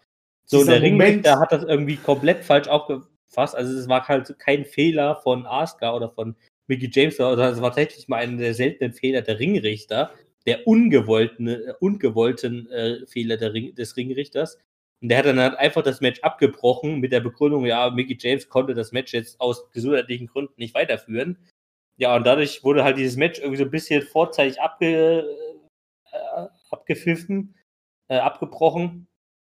Ja, und ähm, im Nachhinein erst kam dann raus, dass halt dann, als Mickey James auch die Klarstellung gemacht hat, äh, in einem Twitter-Post hat er so gesagt, nee, mir geht's gut, es war, äh, ich habe keine Verletzung davon getragen. Also sie hat natürlich nicht gesagt, es war der Fehler des, des Ringrichters, sondern sie hat halt nicht, also sie hat halt dann in ähm, Storyline-Manier gesagt, nee, es geht mir gut, äh, Leute, oder meine Fans, es geht mir gut. Äh, ich habe mir keine ernsthafte Verletzung zugezogen. Also, ja, aber es war halt einfach ein ungewollter Fehler des Ringrichters tatsächlich, der, was nicht häufig vorkommt. Dieser Moment, wenn du Schauspiel, äh, wenn du, wenn du, wenn du schauspielen musst, dass es dir wehtut, aber es zu gut machst, dass selbst der Ringrichter Ist halt echt so. Ähm, aber auf der anderen Seite muss ich ganz ehrlich sagen, würde ich nicht sauer sein auf den Ringrichter in dem Fall. Äh, halt er handelt ja auch, er handelt halt auch im Sinne des, des, des, des, des Athleten. Ja. Ähm, und also wenn er halt dann diese Einschätzung einfach gehabt hat zu diesem Moment, äh, ja. menschlich und dann lieber so, lass es doch mal sein, dass er es nicht gemacht hat. Ja, zumal so. es gab halt in der, ich muss gerade gucken, gab was in der, in eine Woche zuvor gab es ja ähm, auch bei Raw die Verletzung von Ivar, also von einem der Viking Raiders. Ähm, da mhm. nehme ich auch gleich mal den News vor. Die hatten ja dieses Match dann gegen Hurt Business und so weiter, also dieses 4 gegen 4 Tag Team Match. Und diesen Match hatte halt Ivar, wie er es auch häufig getan hat, so einen Sprung aus dem Ring ähm, gemacht auf die Gegner außerhalb des Rings. Und daran, äh, während dieses äh, Sprungs ähm, hat er sich wohl am Nacken verletzt, also im Genick verletzt. Ähm, und hat tatsächlich dieses universale ähm, Zeichen eines Xs gemacht. Also, wenn du sozusagen mit deinem Arm ein X bildest, ähm, heißt das für den Ringrichter, okay, alles klar, hier ist gerade was richtig am Kacke am Dampfen, hier hat sich gerade jemand verletzt, weil das X äh, bedeutet, ist sozusagen in dem Sinne Geheimsprache, obwohl es mittlerweile auch jeder weiß, der Wrestling-Fan wirklich ist, ähm, heißt eben das X es ist keine Storyline-Verletzung, sondern es ist gerade wirklich was schief gelaufen und das Match muss entweder abgebrochen werden oder äh, in eine Werbung geschaltet werden und irgendwie zumindest muss dieser Person geholfen werden. Ähm, was dann auch ein bisschen problematisch war. Also Ivar hat dieses X-Zeichen gemacht, hat sich dann auch hinter eine, äh, hinter eine Barrikade sozusagen begeben, äh, außerhalb des Kamerawinkels, ähm, was dann allerdings nicht so ganz im Ring ankam. Der Ringrichter hat es gesehen, Ähm, und dann war eben dieses Matchende zwischen äh, Ricochet und äh, Cedric Alexander. Cedric Alexander hat einen Move performt und den Pinfall danach. Und eigentlich sollte das Match damit beendet werden, damit das Match halt schnellstmöglich beendet ist, damit Ivar die Versorgung bekommt. Ähm, und äh, Ricochet ist dann allerdings wirklich in letzter Millisekunde nochmal rausgegangen mit der Schulter, weil er dieses X-Zeichen nicht mitbekommen hat. Also er hat überhaupt nicht mitbekommen, dass sozusagen das Match abgebrochen werden sollte. Ähm, mhm. Und der Ringrichter hat halt trotzdem, trotz dass die Schulter hochging, hat er trotzdem 1, 2, 3 durchgezählt äh, und das Match beendet. Deshalb, dass es auch ein bisschen komisches Matchende war. Allerdings kam dann halt im Nachhinein die Info, okay, es wurde dieses X-Zeichen von Ivar gemacht, weil halt irgendwas echt schief gelaufen ist. Ähm, und deswegen kann ich mir halt sehr gut vorstellen, dass dann halt eben eine Woche später in diesem äh, Match Asuka gegen Mickey James halt dieser Ringrichter, also ich weiß nicht, ob es derselbe war, ich glaube, es war nicht derselbe, aber trotzdem vielleicht ein bisschen überempfindlich sozusagen reagiert hat. Und es gab in dem Sinne halt kein X-Zeichen von Mickey James, aber sie hat halt wohl gesichtsmimik technisch so überzeugend agiert, dass er halt da gedacht hat, oh scheiße, hier ist gerade irgendwie wieder was passiert. Ich muss sofort dieses Match abbrechen. Ähm, ich glaube, das hat sehr gut dazu beigetragen. Ich glaube, wenn das eine Woche zuvor nicht so passiert wäre, wäre das vielleicht so auch nicht gekommen. Aber das sei jetzt nur mal so zur Erklärung geliefert, ja. Ja. Ähm, Na, also man ja. merkt halt auch, es tut halt trotzdem weh, Leute. Ja. Okay, das wäre, also genau, und nach dem Match äh, nachdem das Match so ein bisschen irgendwie komisch geendet hat, kam dann Selina Vega äh, in den Ring und hat Asuka konfrontiert und sie zu einem Match herausgefordert. Ähm, fragen sich jetzt vielleicht einige, wie das zustande gekommen ist. Und zwar, ja, Angel Gaza und Andrade, äh, wo ja Selina Vega die Managerin von den beiden war, die hatten sie in den letzten zwei, drei Wochen mal wieder richtig schön zerstritten. Weiterhin, das war ja schon die ganzen letzten Monate so. Ähm, und Selina Vega hatte dann in der gleichen Show einfach die Nase voll und hat die beiden im Backstage-Bereich einfach stehen lassen. Ähm, und die haben sich dann auch ein bisschen geprügelt. Ähm, und Selina Vega ist dann halt einfach ein paar Minuten später eben dann zu Asuka rausgegangen, hat sie konfrontiert. Und dann nehmen jetzt viele Fans an, okay, die Zeit von Selina Vega als Managerin ist wohl endlich vorbei und sie kann wirklich auch wieder als Wrestlerin agieren, weil viele wissen es vielleicht nicht, aber bevor äh, Selina Vega eben in die WWE kam, war sie eben auch schon in, in verschiedenen anderen Promotions Wrestlerin und nicht immer nur Managerin.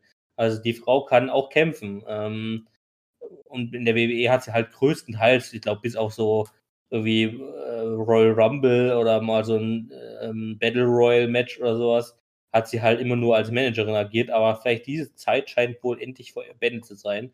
Und wir können Selina Vega jetzt auch mal im Ring sehen. Ähm, und ich könnte mir sehr gut vorstellen, dass wir da vielleicht für Asuka jetzt bei Clash of Champions das Match gegen äh, Stina Vega sehen könnten.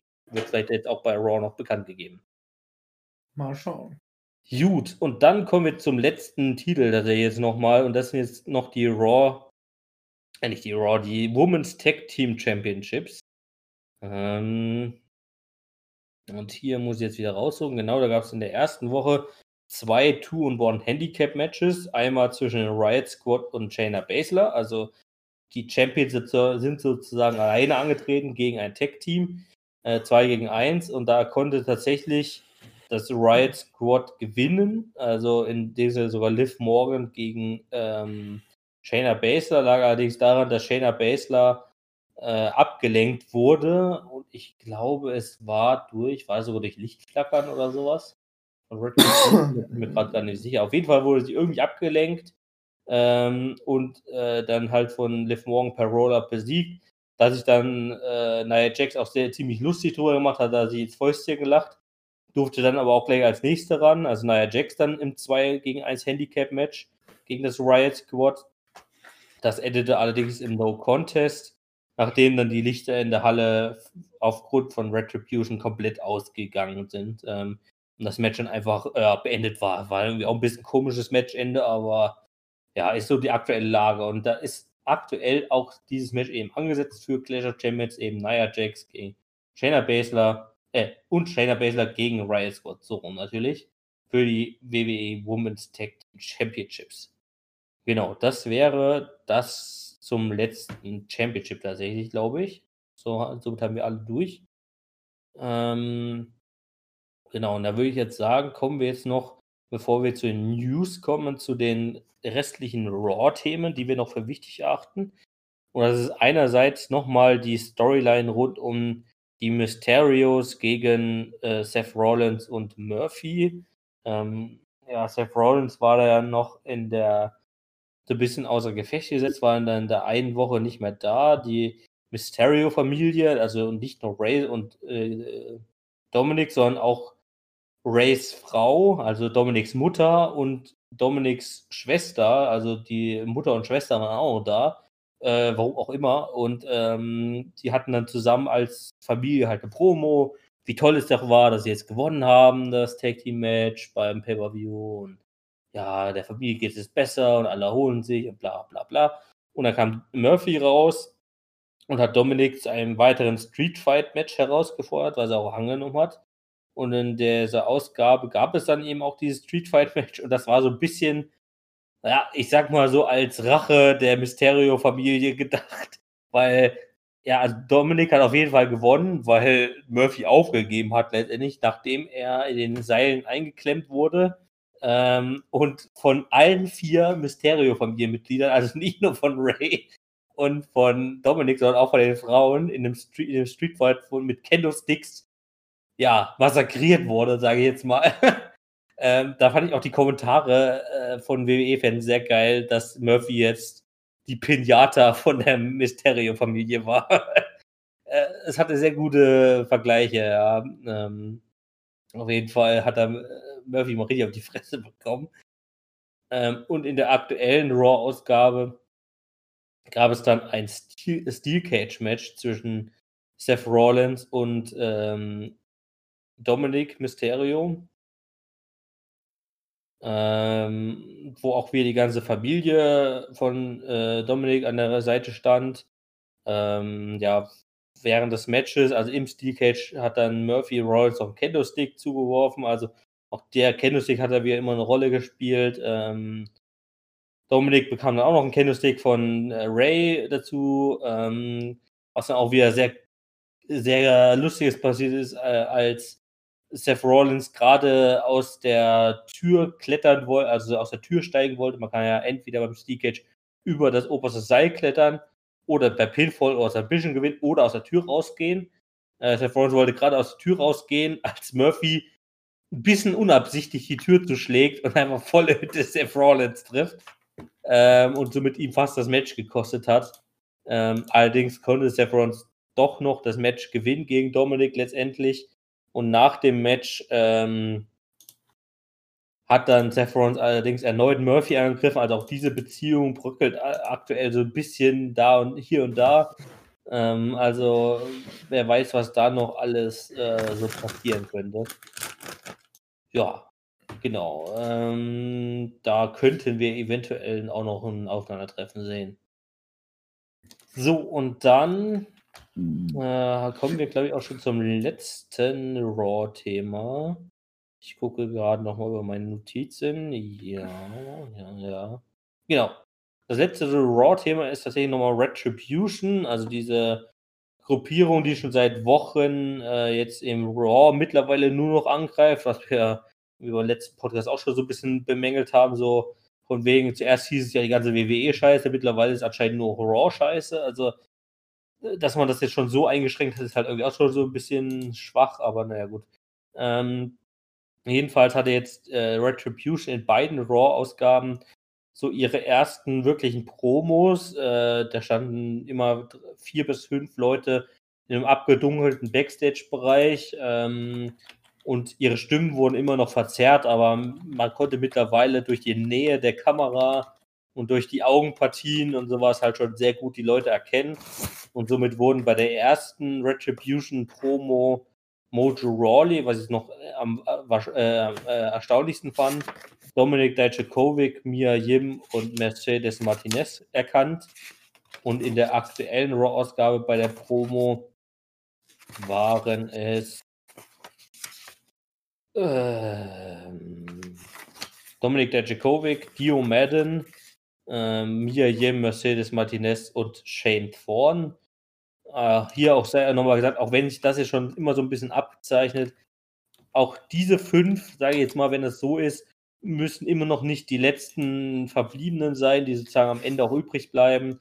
Auch hier kann sich das immer noch ändern, wobei mittlerweile wirklich sehr stark angenommen wird, dass eben zumindest Dominik Dajakovic, äh, Mia Yim und Mercedes Martinez, zumindest diese drei wohl relativ sichere Kandidaten für Retribution sind, ähm, die übrigens auch nochmal Drew McIntyre und Keith Lee in der aktuellen Raw-Ausgabe im Main Event angegriffen haben.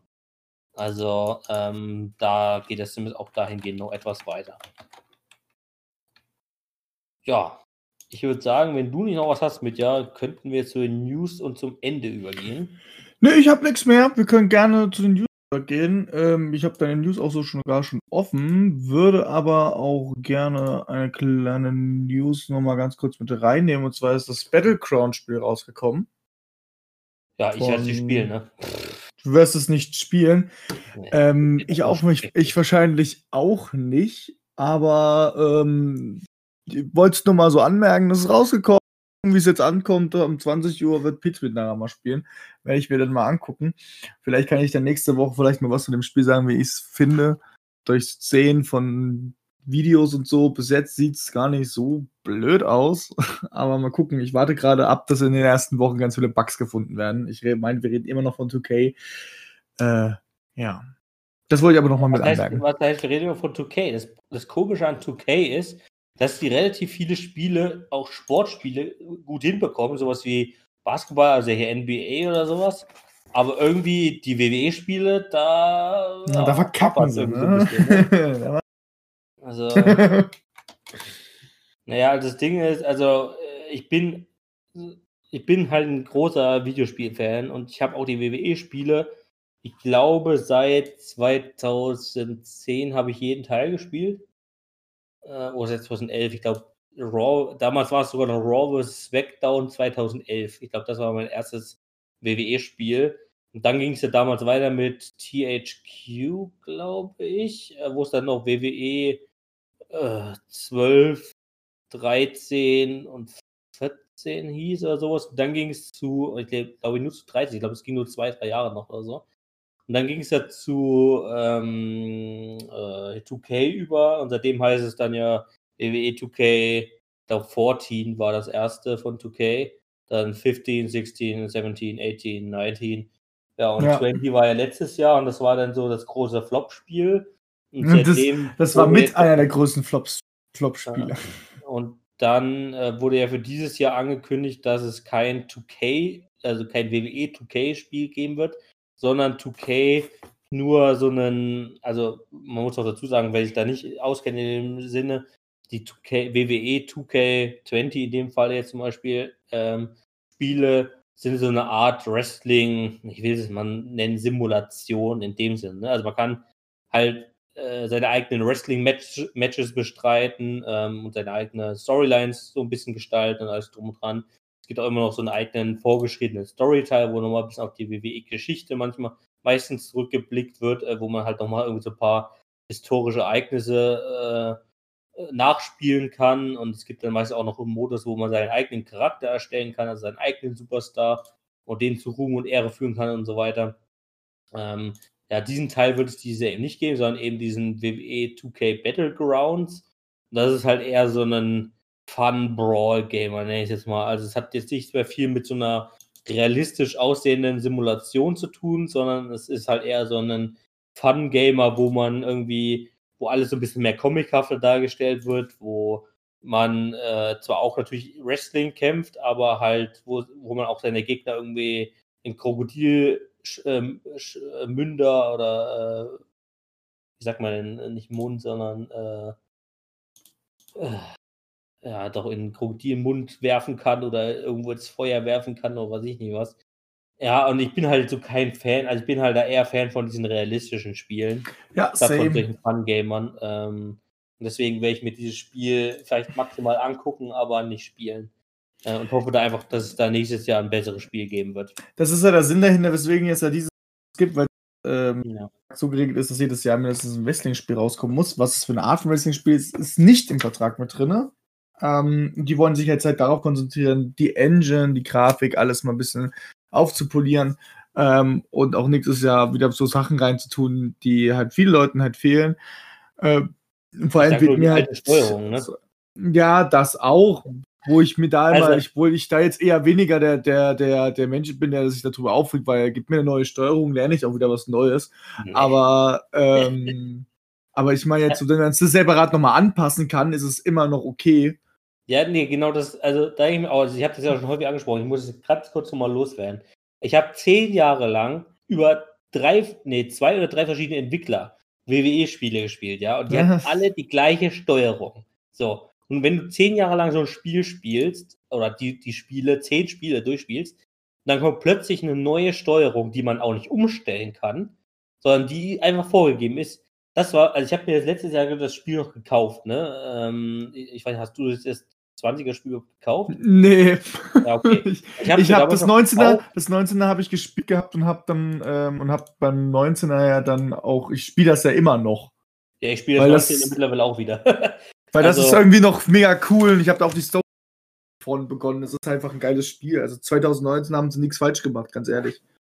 ja, aber jedenfalls, äh, dann bringen die ja plötzlich so eine Steuerung, an die man auch nicht ändern kann. Und der Kritikpunkt, also ich meine, das 2K20-Spiel war von Anfang an verbuggt und alles, ne? Da gab es super viele Fehler.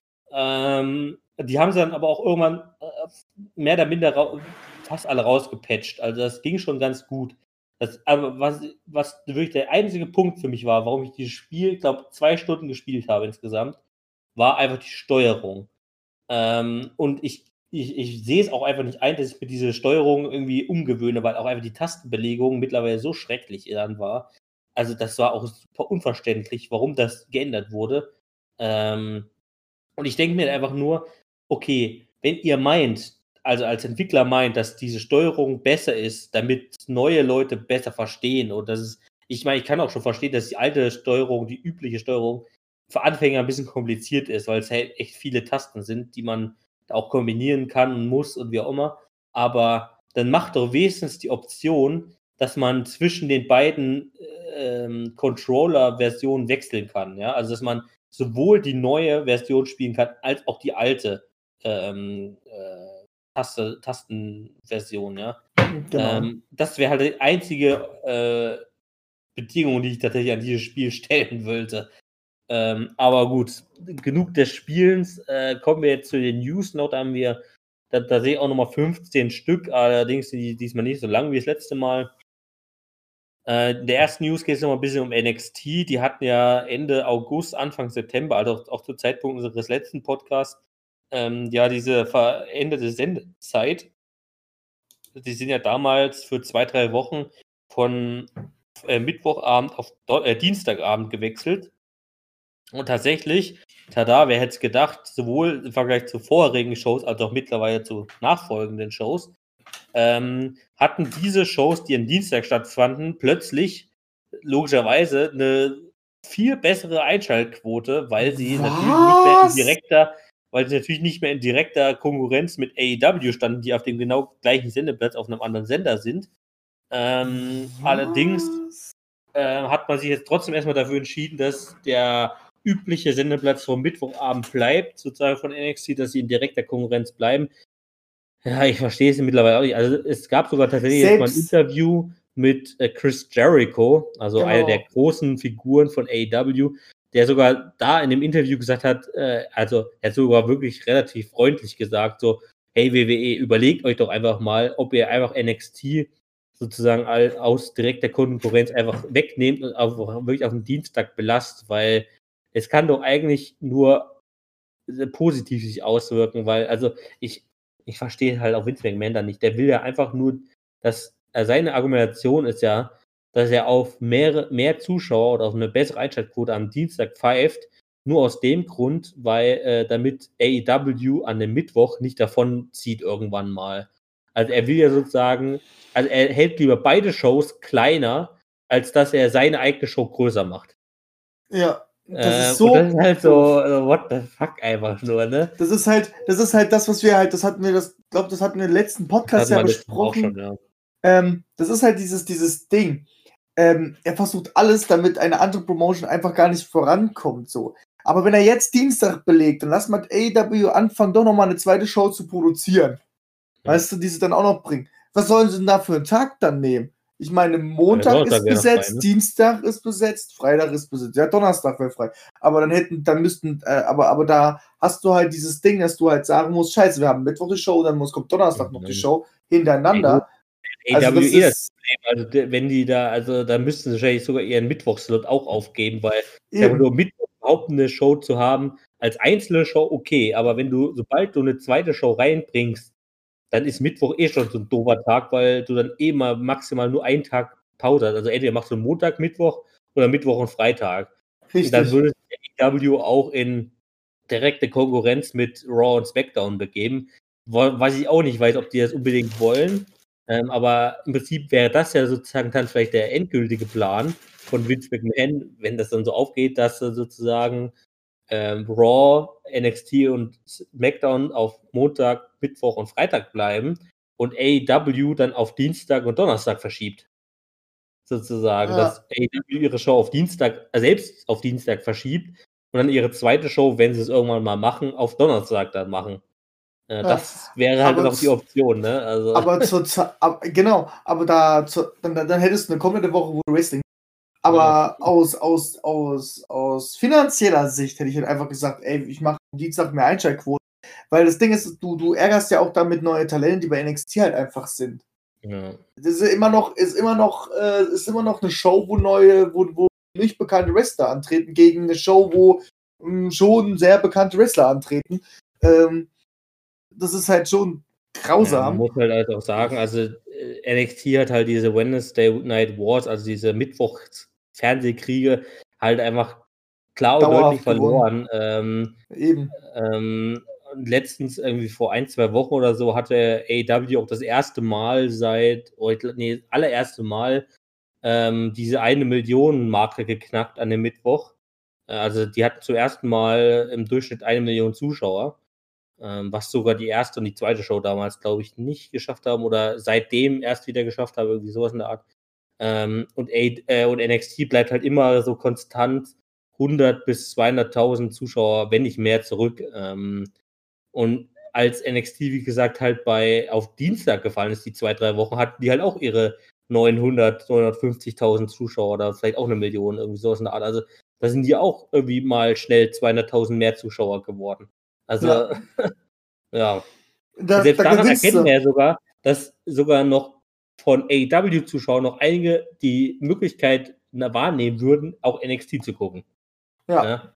Also, pff, ja. Also ich hätte es am Dienstag gelassen, weil ich mir denke, pushen so eine Art, weißt du. ja. Ich meine, NXT ist sowieso nicht, äh, also ja, ich weiß, produktionsmäßig, okay, ein Tag dazwischen, Pause wäre halt immer geil, aber NXT wird ja immer noch so ein bisschen separat ähm, Ja, geleitet. Ziemlich separat von der Produktion her.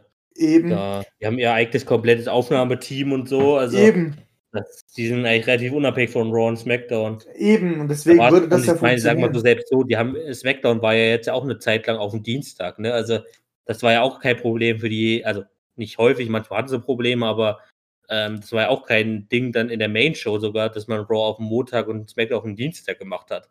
Äh, über Das ein stimmt. Jahr lang. Also ist ja auch erst wieder seit ein paar Monaten so, dass dann, äh, oder seit letztem Jahr so, dass SmackDown wieder auf dem Freitag ist. Also von daher, das ging auch längere Zeit gut. Ähm, aber gut. naja. Deswegen, also es, ich sehe da kein Problem drin. Also ich würde es einfach sagen, aus mehr Geld zu schaffen, zu einem, vor allem zu diesen Zeiten, ich hätte es auf den Dienstag gelassen. Persönlich. Ja. Na gut. Weiter geht's. Die zweite News betrifft so ein paar Entlassungen mal wieder. Ähm, als Talente wurden tatsächlich die Authors of Pain äh, entlassen, was auch so ein bisschen überraschend kam, weil ähm, ich glaube, Rezar war es, der hat sich da, ja, so im März, glaube ich, war es, äh, verletzt. Äh, die sind halt seitdem ja ausgefallen. Und er hatte sich gerade wieder genesen ähm, und es gab gerade wieder so Gerüchte, ja, wie könnte man sie denn da einsetzen und so. Ja, und dann kam die Meldung, dass sie entlassen wurden wenn ich irgendwie, also ich war nie ein Fan von äh, Authors of Pain und die konnten auch meiner Meinung nach nie gut wresteln. Also das waren halt einfach nur Typen, die im Ring standen und ihre Power Moves durchgesetzt haben. Das war, also viel mit Wrestling war das nicht. Ähm, deswegen traue ich denen auch nicht so sehr viel hinterher. Ähm, aber so der Knackpunkt ist natürlich immer so ein bisschen, man hat wieder mal den Tag-Team entlassen. Ne? Also ähm, in Zeiten, wo man mittlerweile bei Raw und SmackDown irgendwie gefühlt zusammengenommen noch sechs oder sieben Tag-Teams hat, ja, ne? Äh, wird langsam schwierig. Ähm, Ich finde es aber halt trotzdem krass, wo ich habe dir ja die Nachricht geschickt, dass die auf einmal entlassen worden sind. Mhm. Ähm, so, das war halt so. Ich, bei denen habe ich es irgendwie am wenigsten erwartet, dass die entlassen worden werden, weil die waren ja eigentlich so ein bisschen auch Lieblinge.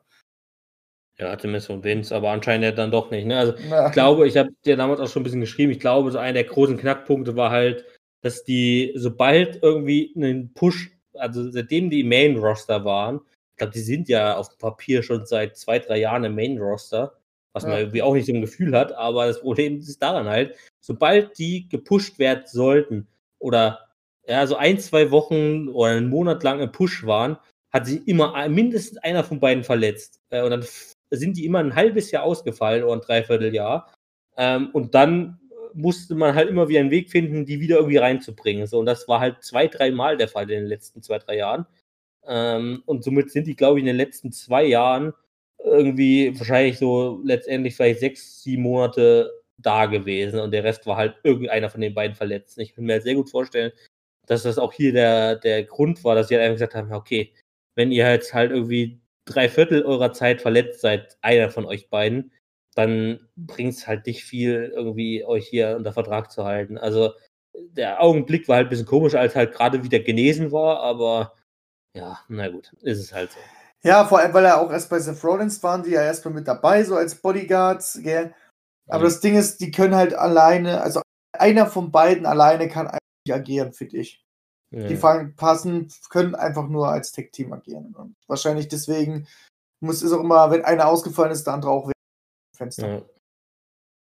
Genau, da gab es allerdings auch noch ein paar andere Entlassungen, nämlich im Bereich der, ja, äh, ich sage mal so, Backstage-Figuren. Namhafte davon sind Jared Briscoe, äh, der tatsächlich sehr überraschend war, weil ähm, Jerry Briscoe ist einer der am längsten oder der, einer der ähm, Mitarbeiter, die am längsten unter Vertrag sind. in der WWE. Ich glaube, der ist aktiv als Backstage-Figur seit 80er Jahren oder so. Ähm, On-Air, also On-Air-mäßig ist er wahrscheinlich am bekanntesten noch aus der Attitude-Era als einer der Stooges von Vince McMahon damals. Ähm, also wurde jetzt halt dann auch entlassen. Ähm, unter anderem aber auch Mike Rotunda, besser bekannt unter seinem Ringnamen von Aaron R. Scheister. Ähm, also damals der, ja, ich nenne es mal, ich weiß gar nicht, was er letztendlich war. Ich glaube, Anwalt oder so, Finanztypi von, ähm,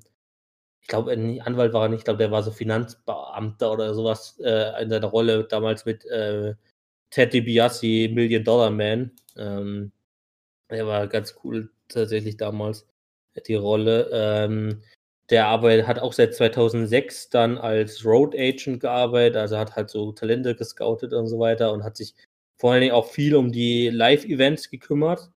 Ähm, und Sarah Stock, äh, sagt vielleicht viel nicht, äh, wurde auch erst, glaube ich, seit zwei Jahren da in der WWE, war eine der Trainerinnen für die Women's Division, vor allen Dingen in der WWE, äh, wurde auch entlassen. Zudem zahlreiche Mitarbeiter, bis zu 60 sind wohl im Gespräch gewesen, aus den Bereichen Live-Event und Travel, also Reise sozusagen, die sich alle um die Reisesachen kümmern. Ja, naja, ich sag mal so, es ist natürlich immer scheiße, wenn solche Masseentlassungen sind, ne? aber hier in dem Falle, sagen wir mal, vor diesen bekannten Namen aus, äh, weggehen, ne? aber wenn du jetzt einfach nur diese zwei Bereiche nimmst, Live-Event und Travel, also Live-Events sind damit gemeint, diese ganzen Hausshows, die entweder in den USA oder auch hier halt in Europa und ganzen Welt stattfinden. Äh, also die, die halt nur in, in irgendwelchen Hallen ohne Fernsehen äh, sind. Und Travel, also sagt ja auch schon alles, das, die sind halt dafür verantwortlich, dass halt äh, die ganzen, ähm, ganzen Produktionssachen halt von der einen Arena in die andere kommen und so weiter. Ne? Ähm, wenn du halt seit einem, über einem halben Jahr jetzt mittlerweile halt nirgendwo mehr hinfährst, sondern entweder nur im Performance Center bist oder jetzt im Thunderdome, ähm, ja gut, dann brauchst du halt diese Leute, so scheiße es klingt, aber du brauchst diese Leute halt irgendwann auch nicht mehr, ne? Und mittlerweile gibt es jetzt eben auch äh, ja, Gespräche in der WWE, dass man auch nach der Corona-Pandemie eben diese Hausshows deutlich, deutlich einschränken möchte. Ähm, also man möchte sowohl weniger in den USA als auch außerhalb in der ganzen Welt rumreisen, ähm, weil man halt einfach sagt, okay, es lohnt sich dann auch vielleicht irgendwann nicht mehr. Also diese Hausshows waren im Prinzip schon fast immer ein Minusgeschäft, ähm, beziehungsweise so ein Nullsummenspiel. Also deswegen waren halt auch, ich meine, viele Fans hier aus Deutschland kennen das vielleicht auch. Also die Preise für solche Hausshows, die Kartenpreise sind halt auch schon immer ganz ordentlich gewesen. Also die waren schon nicht so ganz billig. Ähm, 37 Euro, glaube ich, waren es, wenn du einmal gucken möchtest. Aber du hast auch wirklich viel dafür bekommen. Also letztes Jahr oder vor irgendwann im Erfurt irgendwie irgendwie 80 Euro oder sowas? Nein. Das war. Ja, ich wäre mir, wär mir sicher gewesen, dass das zumindest mehr also als ich habe defi Also ich habe definitiv äh, also zwei Leute halt auch bezahlt, ne? Hm. Also also es war halt nicht mega viel gewesen. Also es war jetzt halt wirklich ja, okay. nicht mega viel. Ja, jedenfalls ähm, plant man da halt auch weniger von diesen Hausshows. Und wenn man das schon plant, dann kann man halt in so einer Firma, wie gesagt, so kacke es halt auch ist, aber halt auch Abstriche machen. Ne? Also wenn man halt nur irgendwie die Hälfte, wenn überhaupt, also aktuell ja gar keine Shows davon macht, dann braucht man halt auch das Personal dafür nicht. Ne? Also wie, wie gesagt, so kacke es klingt, aber das ist dann halt auch wie in jeder anderen Firma. Also wenn man irgendeinen Bereich nicht mehr braucht, weil der, die Produktion davon nicht mehr vorhanden ist, ja, dann braucht man die Mitarbeiter dann halt auch von nicht mehr. Also entweder man bringt sie irgendwo anders unter, in einem anderen Bereich, aber wenn da halt auch kein Platz mehr oder keine, kein äh, auf, also kein, äh, wie sagt man, keine Not mehr da ist, dann äh, ist das halt dann auch vorbei. Gut, ähm, das waren die Entlassungen auf jeden Fall. Dann gab es doch ein sehr strittiges Thema, ähm, was, die, was den Superstars äh, ja in, innerhalb von einer E-Mail erstmal übergebracht wurde, nämlich, dass die WWE wohl plant, ähm, Verträge zwischen WWE Superstars und Drittanbietern zu verbieten. Und das bis zum 2. Oktober diesen Jahres. Ähm, diese E-Mail, diese erste E-Mail, Informations-E-Mail, war sehr, ja, ich sag mal, sehr allgemein beschrieben und deswegen wussten viele WWE-Superstars nicht, was damit gemeint ist. Gerade in Bezug auf Streaming-Dienste, denn viele WWE-Superstars, darunter zum Beispiel namhafte wie AJ Styles oder äh, Page zum Beispiel auch, ähm, haben, oder Rusev, gut, der ist jetzt mittlerweile ja eh entlassen worden, aber es wären jetzt zum Beispiel Beispiele jetzt eben über die Corona-Pandemie gewesen, haben viele WWE-Superstars eben eigene Streaming-Kanäle auf den verschiedenen Plattformen, auf, auf YouTube oder Twitch oder sowas aufgemacht, ähm, um sich da halt einfach so ein bisschen selber dazu zu verdienen, weil, na, man muss auch bedenken, ja, die haben halt diese Hausshows fallen weg, dadurch bekommen ja die WWE-Superstars auch Geld. Ähm, und äh, wenn die halt wegfallen, kriegen sie auch weniger Geld, also deswegen kann man sich auch ein bisschen was dazu verdienen oder auch einfach die Zeit vertreiben. Ähm, und da war vielen WWE-Superstars eben nicht klar, ob das damit auch dazu zählt, also ob die WWE ihnen sozusagen verbietet, auf solchen Streaming-Portalen weiterhin zu streamen. Das wurde dann in persönlichen Gesprächen nochmal klargestellt, dass das nicht unbedingt das betrifft, diesen Bereich von Streaming-Diensten. Ähm, ist aber sozusagen in Zukunft verboten sein soll, dass äh, oder es nur noch gestattet wird, dass WWE Superstars ihre Streaming-Kanäle behalten, wenn sie unter ihren Klarnamen benutzt werden, also unter ihren reellen Namen und nicht unter ihren WWE-Namen. Aber das machen die meisten eh schon, dass sie sozusagen ihre äh, richtigen Namen verwenden. Ähm, und von daher soll das wohl auch in Zukunft weiterhin gestattet sein, ähm, dass die WWE Superstars da auch in ihrer Freizeit streamen können. Genau. Äh, in der vierten News geht es darum, dass Shawn Michaels äh, in Zukunft eine führende Rolle bei NXT UK einnehmen soll. NXT UK ist ja jetzt auch seit einigen äh, Ausgaben und Wochen wieder live zu sehen. Ähm, also auch in England wird er wieder produziert. Und Shawn Michaels soll dann eben in Zukunft, auch besonders wenn man dann wieder nach UK äh, reisen kann, oder dass man da jetzt irgendwelche besonderen äh, ja, Corona-Pandemie ähm, Vorsorgungen treffen muss äh, äh, oder in die Quarantäne gehen muss, ähm, soll Shawn Michaels dann wahrscheinlich so eine ähnliche Rolle einnehmen wie Triple H bei NXT in den USA, äh, was ich sehr interessant finde und mal gucken, wie es alles so ausgeht. So, dann habe ich auch gleich noch zwei News zu AEW. Die erste, wie ich gerade eben schon gesagt habe, ist von Rusev. Der ist jetzt mittlerweile auch zu AEW gegangen, hat dort einen Vertrag unterschrieben, was ich sehr interessant fand, weil nach seiner WWE-Entlassung hat er auch erstmal viel gestreamt und das hat er eigentlich immer gesagt, ja, aktuell hat er eigentlich kein wirkliches Interesse, irgendwo äh, zu wresteln und will sich eigentlich erstmal, ist eigentlich ganz zufrieden damit, wie er so mit seinen Streaming-Sachen umgeht. Ja, mittlerweile ist es anscheinend doch nicht mehr so, weil plötzlich ist er doch bei AEW aufgetaucht und ist er mittlerweile auch schon einer der Top-Superstars äh, geworden.